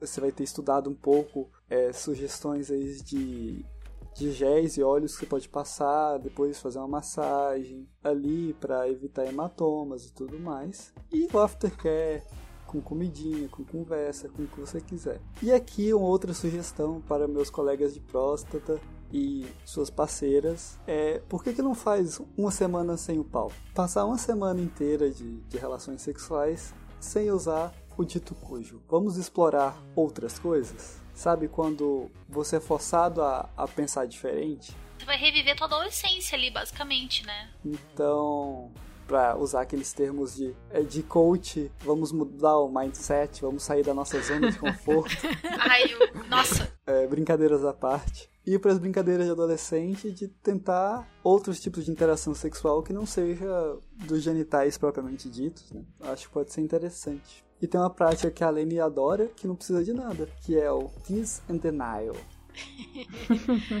Provocar e negar. Que é uma coisa muito gostosinha de fazer numa relação baunilha também. Se você imobilizar as mãos, os braços, fica mais fácil ainda aí com essas dicas de como amarrar os pulsos que a, que a gente já deu. Do que consiste a prática de tease and denial, provocar e negar? É você estimular a pessoa até ela ficar perto de gozar e não deixar ela gozar, parar a estimulação. E nisso você pode fazer várias outras coisas, brincar com as sensações, como a gente tá falando, tocar em outras partes do corpo, arranhar, morder, dar uns tapinhas, dar uns beliscõezinhos, dependendo aí de quanto de dor que a pessoa gosta. E provocar nesse sentido, né? Fazer a pessoa ficar desesperada pra gozar, fazer a pessoa implorar pra poder gozar. E aí, talvez, se você estivesse sentindo boazinha naquele dia, aí você pode deixar. Ou talvez você pode só guardar pro dia seguinte. Cria uma dinâmica bem interessante. Você não concorda, Hugo? Eu, eu uso o meu direito de permanecer calado. E eu acho que isso de explorar o corpo do outro com as mãos e a boca nesse sentido mais sexual de masturbação e oral é uma coisa que dá pra fazer das duas posições também. Por exemplo, se a pessoa que está fazendo a ação é a dominante, ela pode amarrar a outra pessoa, né? Usar restrição de pulso, né? Pode vendar também, se for interessante pra pessoa. E pode fazer isso de tipo, você é meu, eu que controlo o seu prazer agora e quem manda aqui sou eu, você vai gozar se e quando eu quiser. E se você é uma pessoa que quer ser submissa que quer fazer isso com o seu parceiro, né, usar suas mãos e a sua boca para dar prazer para outra pessoa, a outra pessoa pode não estar restrita, né, estar tranquila ali, você estar nessa ação de servir a ela, por exemplo, de joelhos, está servindo, seja ela sentada, seja ela de pé, e ela dá ordem para você fazer do jeito que ela gosta, exatamente do jeito que ela gosta. Aí pode guiar também, né? Às vezes segurando o cabelo, vai guiar a tua cabeça onde ela quiser e você vai seguir, eh, né, as ordens que ela tá te dando ali. Sim, aí na hora de puxar o cabelo, gente, sempre lembra de pegar, preferencialmente na nuca e perto da raiz do cabelo. Segura bem, não segura na ponta, não que, que pode dar ruim. Segura ali bem firme, perto do couro cabeludo, que o negócio fica bom. Deu até Lembrou, aqui uma esquentada. então, né, enfim. Uma coisa que é, é muito importante nesse lance do puxão de cabelo também é você não dar tranco muito grande porque o tranco ele pode não só dar um problema nas vértebras do pescoço da pessoa na parte mais absurda, né, do tipo, o risco maior é você deixar o teu parceiro paraplégico, né, numa cagada, mas você pode arrancar cabelo, e isso dói pra cacete. Você pode, tipo, deixar a pessoa com o couro cabelo doendo por dias, né? Você pode, tipo, machucar mesmo a pessoa. Mas, Kali, é se eu for muito ogro. Sim, se você for excessivamente ogro. Mas, cara, eu já vi bastante coisa nesses 10 anos, e então, assim, vai, vai devagar, pega, firme e segura. Aí você traz devagar, vai fazendo devagarinho, até o você que importa o mais a jeito. firmeza, né? A É. firmeza que você segura importa muito mais que a velocidade que você tá puxando ou não. a força que você aplica. Você não precisa segurar forte, você tem que segurar firme. São coisas totalmente diferentes. E é muito sexy quando você percebe que o outro tem controle. Quando a pessoa tá ali se dispondo a te dominar e a pessoa tá controlada. Quando você quer pegar o seu a pessoa que tá se submetendo a você pelo cabelo, demonstre controle, precisão. Cara, é muito sexy. Transformar a pessoa num bonequinho. Delícia. Agora você vem pra cá, agora você vai pra lá. Uma coisa que faz muito sucesso também nessa linha dos tapinhas na bunda que o Hugo tava falando é alternar os tapas com estimulação genital também, né? Verdade. Isso ajuda bastante a elevar o teu limiar de dor, tudo, a ser uma coisa prazerosa. E seja com as mãos, seja com vibrador. Ah, o vibrador estilo, estilo varinha, Magic Wand, faz muito sucesso no meio BDSM, é muito bom, viu? Se tiver aquele que, que pluga na tomada, ele nunca acaba a bateria, é sensacional. Sucesso. Eu acho que isso é uma coisa que a gente, a gente do mundo fetichista esquece, mas que na verdade muitos casais baunilhas esquecem que dá pra integrar o vibrador dentro de um sexo, entendeu? Entre duas pessoas. O vibrador não precisa ser um brinquedo pra você usar só quando está sozinho. Aliás, é muito bom você usar vibrador em conjunto, porque é também é uma forma de você dar o poder pra outra pessoa. Se você quer ser o, o dominante, você pode pegar aquele vibrador e você controla a vibração, a velocidade, aonde você vai colocar, que hora que você vai colocar, quando que você vai tirar, né? Tem que lembrar que você pode aplicar um, um vibrador dentro do sexo que também é maravilhoso. Aliás, recomendo assim pra sempre.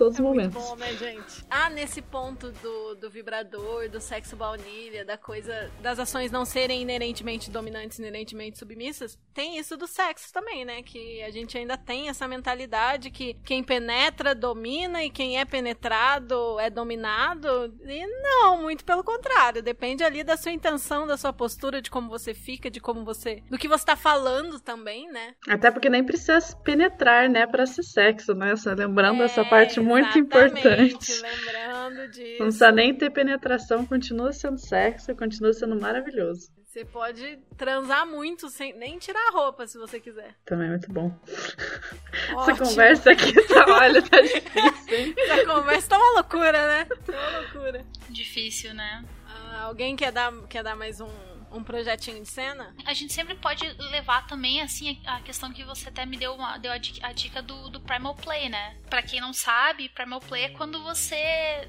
deixa de lado, né, a sua civilização. Você vai ser um bichinho da caverna, você vai ter uma transagressiva, uma coisa super selvagem. Você pode conversar com seu parceiro, né, estabelecer algumas, algumas regrinhas pra essa brincadeira, brincar, tipo um pega-pega, assim, pela casa. Cuidado pra não derrubar a mobília e as coisas. Tira as coisas que quebram de cima das, dos móveis, cuidado com as quinas, ou fazer, mesmo dentro do quarto ali, dentro daquele momento, uma pegada mais animalesca, com dieta grunhido, mordida, aquela lambidona, cheia de saliva, uma coisa assim. Você pode chegar e ter essa essa pegada mais bruta. Não precisa ser uma coisa tão civilizada e sociável assim. Você pode simplesmente se entregar ali e lutar, fazer aquela, aquela vibe do tipo caça e caçador. Você entra no estado de luta, estado de fuga ali e pega a sua presa e devora ela, no sentido de transa com ela, né, o devorar. E essa é uma brincadeira gostosa se vocês estão ali, não sabem muito bem se vocês vão ter uma posição definida, né? Se vocês estão meio ali, eu não sei se eu quero dominar ou ser dominado. É um bom jeito de dar uma brincada com essa coisa do poder, né? De fazer ali aquela lutinha, lembrando de respeitar os limites do corpo do outro, né? Se a força de vocês dois forem muito diferentes, ter isso em mente Sim. sempre. Dá também, por exemplo, se os dois se percebem dominantes nesse quesito, né? Ou mesmo se os dois se percebem submissos. Ah, beleza, quero brincar, mas não quero ser dominante. Putz, eu também não. Ah, então vamos brincar de pega-pega aqui. Pega-pega versão adulta. Aí pode ser aquele pega-pega de quem ganhar tem o direito de dominar ou se submeter, né? Você pode fazer isso ser a recompensa da brincadeira. Se vocês dois estão achando que vocês dois são dominantes ou vocês dois são submissos, então quem ganhar tem o direito de escolher e pode ser essa brincadeira aí. Você sempre pode colocar elementos, assim. Que, por exemplo, a gente, quando era criança, a gente inventava um milhão de brincadeiras nada a ver. Brincava de lutinha, brincava de polícia ladrão. Aí, ó, roleplay, gente, interpretação de papéis. Você pode brincar de um é o professor e o outro o aluno, um é o médico, outro o paciente, fazer uma encenação ali, usar uma fantasia, alguma coisa, até improvisar uma fantasia, uma maquiagem diferente para se parecer com outra pessoa. Isso é muito bom. E dá pra colocar várias das práticas na dinâmica, assim. Uma coisa de interpretação de papéis que eu tava pensando é que eu acho que, assim, tem muita gente que, que eu vejo aí na internet que tem fetiche na ideia, na, na fantasia, na verdade, né? A gente nem sabe se a pessoa realmente levaria aquilo pra dentro da sua relação. Mas, por exemplo, tem o fetiche com a coisa de ser corno,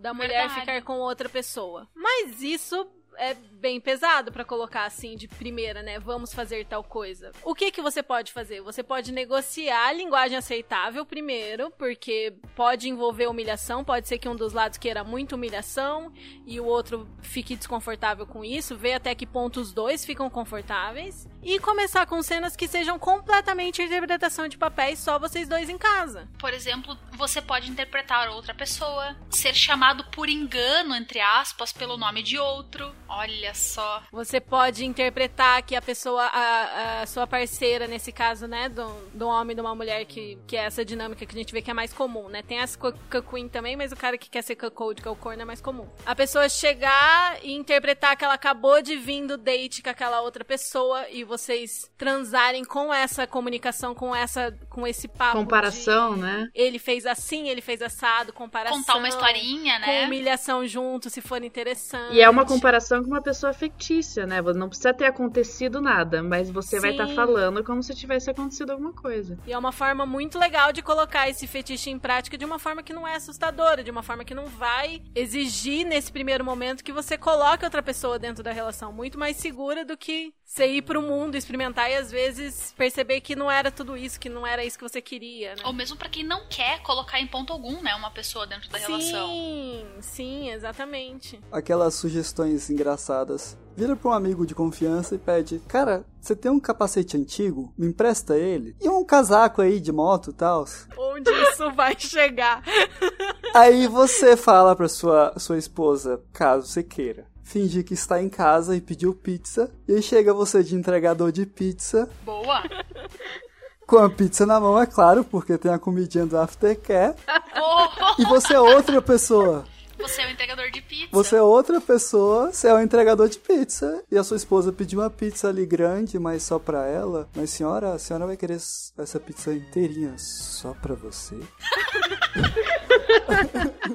Lógico, seu amigo do capacete não precisa saber de nada. Cara, você pode fazer interpretação de papéis, milhão de cenas, milhão de coisas. Eu já vi também a galera que tem o fetiche de prostituição, de encenar isso, transar com o próprio marido e o marido puxar dinheiro da carteira e pôr em cima do travesseiro e sair tomar banho, tá ligado? Pra dar aquela vibe de tipo, acabei de transar por dinheiro. Quando se trata da imaginação, o céu é o limite, cara. E aqui eu convido os senhores a voltar a ter aquela imaginação de infância, que de criança, que vai sim te ajudar em outras coisas a ver um mundo diferente com coisas simples, né? A gente tava estudando por, episódio e tinha uma moça relatando que só do namorado dela botar o boné para trás eles já criaram um personagem, já deram um nome para ele. E isso pode ser muito divertido de você. Ah, não, esse vai ser o Rogério. Ah, o Rogério, o que, que ele faz? Ah, ele. Não, ele só faz faculdade de administração na faculdade tal, e bombadão e não sei o que. E aí você vai criando o seu personagem, vai. E dando... são coisas muito simples, né? São coisas que você. É tudo, tudo coisas que você já pode fazer agora, assim, que você já pode começar. Não é? Não precisa comprar, não, não precisa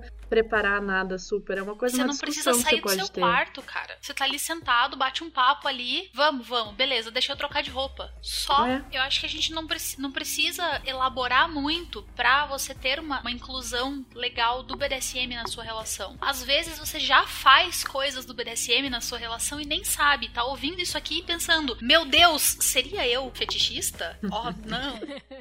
Ó, sim. Mas eu acho que se a pessoa chegou aqui em uma hora e tanto de episódio e ela caiu no podcast, ela já sabe de alguma coisa. Ela não vai ser tão assim. Ah, pode ser curiosidade. Pode ter alguém ter mandado pra ela do nada. você tá levando, é, não tá levando em consideração o efeito buraco negro do YouTube. Cara, às vezes você vai clicando, vai clicando, vai clicando, um assunto puxa o outro, de repente você clicou errado num troço e pulou na sua tela e você tá hipnotizado ali ouvindo o podcast. Sempre tem essa opção, cara. Eu sempre falo que o acaso traz muita gente pras coisas. Você descobre muita coisa por acaso. É, ou de repente a vitrine chamar atenção em algum lugar. É, algum brother compartilhou no Instagram e você foi lá e clicou e tipo, nossa, o que será que é isso? E mesmo no caso que a gente tava falando, né? Se alguém tava interessado em apresentar BDSM pro parceiro e ouviu, né, foi recomendado Chicotadas porque tava procurando isso e daí passou pro parceiro que é completamente baunilha esse episódio, vai ser uma pessoa completamente baunilha ouvindo isso aqui também. Então são muitos casos, muitas pessoas que podem estar ouvindo isso em situações diferentes. Mas é, é muito doido, de verdade. Você. Às vezes você acaba descobrindo que o que você tava meio que um preconceitinho do tipo, mano, mas isso não é pra mim. Você já faz. Se você se permitir uma vírgulazinha a mais, assim, sabe? Um pentelésimo a mais, você vai se divertir horrores. Voltamos lá na questão do se permitir. Agora vamos falar de outra sugestão. Digamos que você tem um parceiro que goste muito de podolatria e que queira ser submisso. Nem todos os O que é podólatras são podolatria? submissos. O que é podolatria, Hugo? Podolatria é o fetiche relacionado a gostar de pés, meias, sapatos e relacionados. Tudo que tem a ver com pés é uma coisa que é muito comum. Você lembra da porcentagem? 40. Quantos homens? 40% dos homens têm algum tipo de podolatria, O fetiche por pés. 30% das mulheres têm algum tipo de. Qual é o nome? Não, é. E, não, como que é o de mãos? Quirofilia. Nossa, eu tenho. Quirofilia. Eu tenho quirofilia também. Puxa, enfim. Mãos bonitas são sexy demais. Tá, Esquentou tá aí, vai, aí, esquentou né? Bah, aí? Pois é, a Esquentou de novo, nossa, tá problema Tá escurecendo ar-condicionado aqui, tá, gente. tá esquentando a situação. E como é uma forma de você colocar isso em prática aí numa relação baunilha? Fazendo a pessoa que tá com você tratar você como a deusa que você é, né? Você pode, por exemplo, começar de repente com a inspeção que o Hugo falou, falar pra pessoa assumir certas posições, tipo ficar de joelho, olhar pra ele, estabelecer esse posicionamento, esse clima e fazer a pessoa adorar cada pedacinho da sua pele, do jeito que você quiser, do jeito que você mandar, até ela ter a sorte de chegar nos seus pés, que você sabe que é o que ela tava querendo, ela ou ele tava querendo. Então, tipo, fazer, fazer carinho, fazer massagem, dar beijos, até chegar ao prêmio que é poder massagear, beijar, lamber os seus pés. Que se você ainda não experimentou, dá uma chance.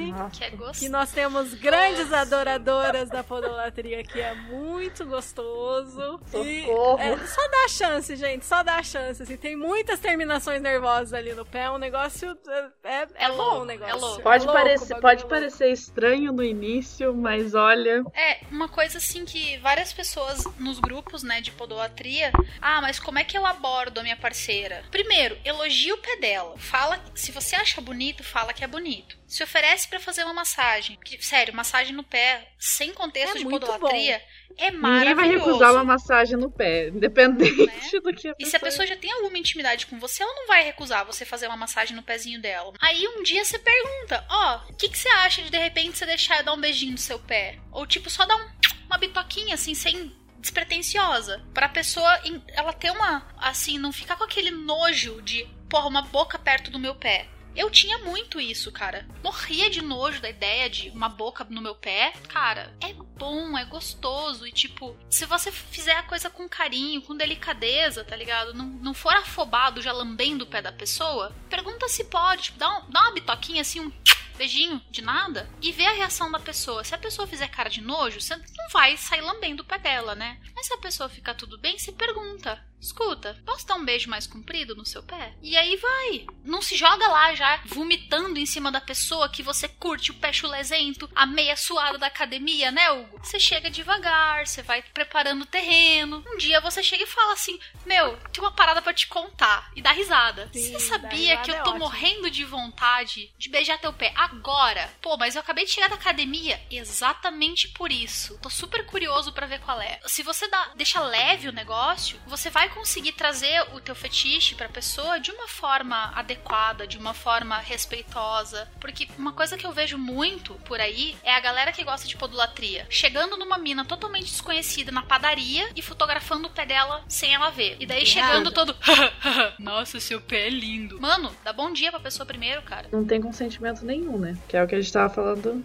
Escroto e inadequado, né? Mas, tipo, se você já tem. Já tá. Estabeleceu a conversa com a pessoa. Por exemplo, já tá no date do Tinder. Você olhou pra, pra baixo ali, a mina tem os pés lindos. Você para e olha e fala: Cara, seus pés são lindos. Com todas as letras. Todo mundo que eu conheço gosta de ser elogiado. A maioria não sabe reagir, mas eu não conheço ninguém que acha ruim ser elogiado. Demonstra que você gostou do sapato. Porque assim, cara, a gente, a gente sabe que quando o cara repara muito no pé é porque ele gosta de pé. E eu vejo que a própria podolatria é um negócio que pode ser uma progressão muito natural, assim. Eu vejo muito por mim, porque eu achava que eu não tinha nenhuma relação com podolatria, que eu não ia gostar. E eu fui descobrindo esse gosto no sexo baunilha, com pessoas que, que eu transava que não eram fetichistas. Mas assim, você tá ali no meio do sexo e acabou em alguma posição que as tuas pernas estão levantadas, sabe? Tá perto da cara da pessoa. Ela virou ali, deu um beijinho, sabe? No meio do sexo mesmo Nossa. você já vai sentindo uma coisinha ali interessante. E foi, foi totalmente assim pra mim, sabe? Porque eu não sabia que eu gostava e hoje é uma das práticas que eu gosto muito, que cada vez tô descobrindo que eu gosto mais. Porque. E foi no meio do sexo que eu fui descobrindo isso, que a perna tava ali em cima, a cara da pessoa tava perto do meu pé, ela virou, deu um beijo. Eu gostei, vi que deu um gemido, ela viu que eu dei um gemido, foi lá, deu um beijo mais, mais demorado, deu uma lambida. E foi assim progredindo e eu fui vendo que, na verdade, é muito gostoso. É, eu tive um episódio desses assim e foi bem legal. Lembrei É aqui tô tipo. É. E Gosto. esse negócio da podolatria é interessante que, tipo, você pode ficar ali, né? Tipo, sentada, a pessoa no chão. Você já tá ali na posição mais em cima, né? E aí você fica assim, tipo, tanta sensação pode ser gostosa, quanto você pode usar essa posição e o seu olhar e coisas que você fala por pequenas provocações pra ir estabelecendo essa cena, esse poder, né? Dá pra rolar uma troca de poder muito forte. Ou ainda ao contrário, se a pessoa que tá, tá ativamente aplicando, né, os beijinhos no pé e o escambau for a pessoa dominante na cena, ela pode puxar o seu pé em direção a ela e você tá lá no chão, tá ligado? Ou na cama, e a pessoa na beira da cama sentada, e você lá espalhado numa posição mais baixa pra criar aquela sensação de hierarquia. A podolatria é muito versátil, né? Porque, enfim, quase todo mundo vai conseguir realizar esse fetiche ou participar desse fetiche de alguma forma. E outro fetiche muito comum e que as pessoas costumam ter muita resistência pra contar para ter coragem de contar e para começar a explorar isso se realmente é vontade. Até porque tem muita gente que que ouve isso e que tem uma certa resistência, é o tal do prazer anal para pessoas com próstata, né? Nossa, que a gente aqui sim. nesse podcast é muito fã, mas sabemos que, que muitas pessoas têm ali um, um preconceito, uma resistência com experimentar, né? Fato, nossa, muita gente. Tem muita, muitos outros fatores, né, que acabam pegando quando É, fala tabu, de, né? de prática anal para pessoas com próstata. É tabu, né? Aqui fica uma afirmação. Então, se você é homem cis, sentir qualquer tipo de prazer ao ser estimulado no cu ou pela próstata, isso não quer dizer que você deixou de ser hétero. Você continua hétero, só que agora você descobriu que você pode usar sua próstata. Teoricamente, como dizem no episódio 7, a próstata é o ponto G masculino. E tem muitas mulheres a fim de explorar esse cozinho aí, viu? Vem pro nosso time, parceira. Vem pro nosso time. É que tem que lembrar sempre que o seu cu é simplesmente uma parte do seu corpo. Ela não vai ditar a sua sexualidade, sabe? O seu cu tá ali. E pessoas que têm próstata têm uma vantagem na estimulação anal, porque a sensação que vocês têm quando são estimulados naquela parte é muito boa. Assim como uma mulher cis no, no clitóris. É uma estimulação que traz muita excitação, traz muito tesão. E isso não afeta em nada, não está ligada diretamente nem conectada com sexualidade de ninguém. Eu sempre falo, cara, quem é que tá mexendo no seu cu? É uma pessoa pela qual você tem atração? Sim. Se você é um homem, é uma mulher? Sim. Parabéns, você é hétero. Ah, mas ela tá mexendo no meu cu. Caguei. É hétero. Você não vai mudar de orientação sexual por causa das práticas sexuais que você faz. E sim com quem que você transa. Por, por quem você se atrai. Uma coisa não tem nada a ver com a outra. E se você quer começar a brincar, lembre de ter camisinha, de ter luva, se for o caso, de ter lubrificante, tá com as unhas curtas.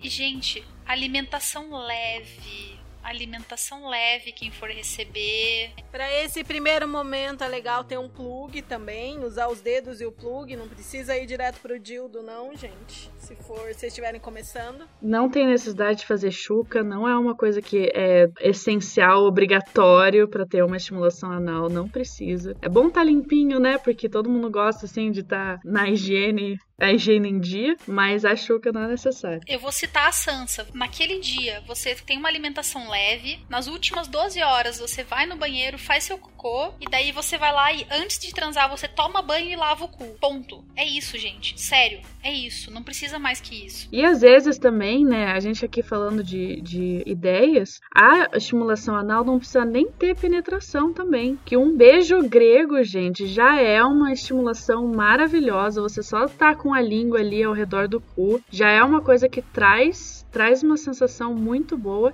Não precisa ter penetração, não precisa ter nada. Se o teu medo é, é a penetração, não precisa. Você ainda pode estimular bastante o seu cu sem penetrar nada. Nossa, fada sensata. Experimentem, gente, tentem, é muito Sério. gostoso. Não, na moral, é bom demais, cara. Beijo grego é bom demais. Nossa. E faz parte de, dessa brincadeira de explorar todo o corpo, né? Explorar todas as possibilidades que o seu corpo te traz de prazer. Aqui, se a pessoa ainda estiver resistente com a penetração ou mesmo com beijo grego, e caso vocês tenham disponível um vibrador potente do tipo o Hitachi ou varinha mágica, você pode colocar esse vibrador no períneo ou campinho ou terra de ninguém, que é aquela zona que fica entre o saco e o ânus, que já vai dar pra ter alguma sensação na próstata, dependendo da pessoa, sem precisar necessariamente de introduzir nada. Mesmo sem chegar muito perto do cu, né? Não precisa estar tão colado no cu pra isso. E foi nessa evangelização que a Lene ganhou a titularidade de dona do meu cu. Sim, sou dona do cu do Hugo. E ele tá até chateado que eu não ando usando, né? Essa, essa propriedade. Não, não. Quer falar ando- sobre isso nesse podcast? Eu, eu, eu faço um protesto aqui, que isso eu vou encaminhar para o sindicato das mulheres que gostam de cu, para tirar, caçar a carteirinha da Lene, porque os meus brinquedos anais estão criando teia de aranha, de tanto tempo que eu não uso. é tudo friamente calculado. E você tá ligado, né? Que pra caçar a carteirinha da evangelizadora do cu vai ser bem difícil, né? Não, mas, mas a gente tem que abrir o processo primeiro. né? É, faz o abre- protocolinho lá em três vias, relaxa, tá tudo certo. É calculado porque a dica que eu dou pra você aí que vai experimentar é fazer a pessoa pegar tanto gosto naquilo que ela começa a reclamar de você não estar tá usando. Que ela chega a um ponto que ela vai implorar pra você usar. Entendeu? Nossa, é velho. esse o nosso objetivo, amigos. Implorar é um troço sexy. A evangelizadora de cu está de volta. Eu amo uma pessoa implorando, eu adoro. Eu gostaria de deixar registrado que a gente vê a tentativa da oposição de difamar a gente, mas eu aqui continuo com a minha, minha tese. Eles estão lá parados, sem uso nenhum. Pobre coitados, dormindo, sofrendo, calado no frio. Meu cu também frio. Eles podiam estar nesse mundo quentinho. Mas não estão. Graças a essa perversa mulher. Hugo, Hugo, chega de drama. Por favor. Cortou, cortou. Chiu. Cortou. Chiu. Drama King. Bom, galera, essas foram só ideias gerais para você que tá muito perdido e que quer brincar com coisinhas diferentes. Conta pra gente depois se ajudou vocês ou se faltou alguma parte que vocês querem entender melhor. Conversa com a gente no nosso e-mail, no nosso Instagram. Esperamos que essa jornada aí seja bem divertida e prazerosa para vocês que estão começando a explorar o BDSM agora. Bom, agora o nosso episódio vai chegando ao fim. Conta pra gente lá no post do nosso Instagram o que você achou. Muito obrigada, Bá, que topou participar aqui com a gente de novo. Roxy, Roxane, é sempre bom ter você aqui nas nossas gravações. Muito, Muito obrigada pelo convite. Espero ter trazido um pouquinho, por mais que eu também não tenha tanta experiência quanto outras pessoas que estão no podcast, mas espero ter trazido um pouquinho de coisas interessantes. Sempre, cara. É sempre muito bom você ter uma, uma ótica diferente, né? E também pra gente não, não ficar preso só nas nossas conjecturas. E é sempre gostoso ouvir sua voz, né, gata? Maravilhosa. Maravilhoso. Não posso falar nada. Deve falar, na verdade, Hugo. Deve falar. Pode falar, agora fala. Maravilhosa. Roxane linda, inteligente, como sempre, com muitas boas ideias. Que incrível. Mulher. Mulherão. gente, adorei. Pode continuar. A gente pode ficar mais uns 10 minutos nessa, tá ótimo. Se você tiver qualquer comentário a fazer, seja feedback positivo, negativo, puxão de orelha, pergunta, sugestão de temas ou mesmo para anunciar um produto local ou serviço, manda uma mensagem pra gente. O Instagram do podcast é chicotadaspodcast e você também pode enviar um e-mail para chicotadaspodcast@gmail.com, mandar uma mensagem anônima pro nosso Curious Cat, que também é Chicotadas Podcast, ou enviar um áudio também pro anchor.fm/chicotadas. E lembra de seguir a gente não só no Instagram, mas também no seu agregador de podcasts preferido e avaliar lá se tiver uma ferramenta de avaliação. Manda que a gente vai adorar e pode ler sua mensagem, não revelaremos seu nome sem a sua permissão, é claro, em um dos próximos episódios. E para entrar em contato pessoalmente com cada um, é só nos seguir no Instagram nos arrobas. O meu é arroba rainha.ada, o da Kali é arroba riggerkali, o do Hugo é arroba aprendiz underline bondage e o da Roxy é arroba roxy.roxane.b. Vou deixar tudo na descrição aí do episódio. Esse foi o Chicotadas de hoje.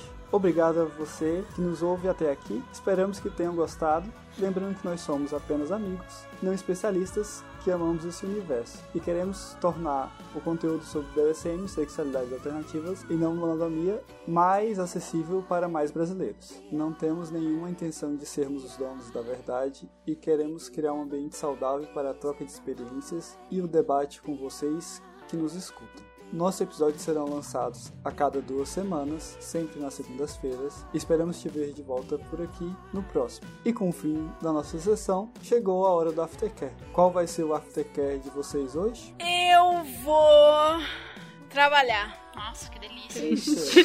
Esse não é um aftercare muito bom, assim. Não é muito bom, não. Eu vou organizar os meus remédios, porque eu comprei muitas caixas de remédios e vou dormir cedo. Qual que é o seu aftercare de hoje, Hugo? Tô interessado em saber. É encontrar uma pessoa maravilhosa. Olha, o Hugo vai ficar acordado até tarde hoje. O Hugo não vai dormir hoje. Esse é o nosso objetivo, entendeu? Esse é o nosso objetivo. Há uma, um, um, alinhamento do universo que toda vez que ela vem aqui no podcast, a gente tem sessão. Aí eu espero ter sessão antes dela gravar de volta, ou gravar de volta, enfim. Mas eu vou ter uma sessão com a maravilhosa Roxane. Ah, eu acho que eu vou. Eu vou tomar um banho, dar uma relaxada, porque eu tenho alguém pra Pra humilhar mais tarde, vai ser bem gostosinho. É, que, na real, agora, agora eu vou comer porque eu tô com fome, que a gente tá gravando esse troço já tem muito tempo. Mas ok. A gente encerra por aqui. Até a próxima e um bom aftercare pra vocês. Bom, Beijo, aftercare. gente. Também, Hugo. Tchau, tchau. Beijo. Até a próxima. Beijo, beijo. Tchau, tchau. Achei tão bonitinho o Hugo terminando o podcast.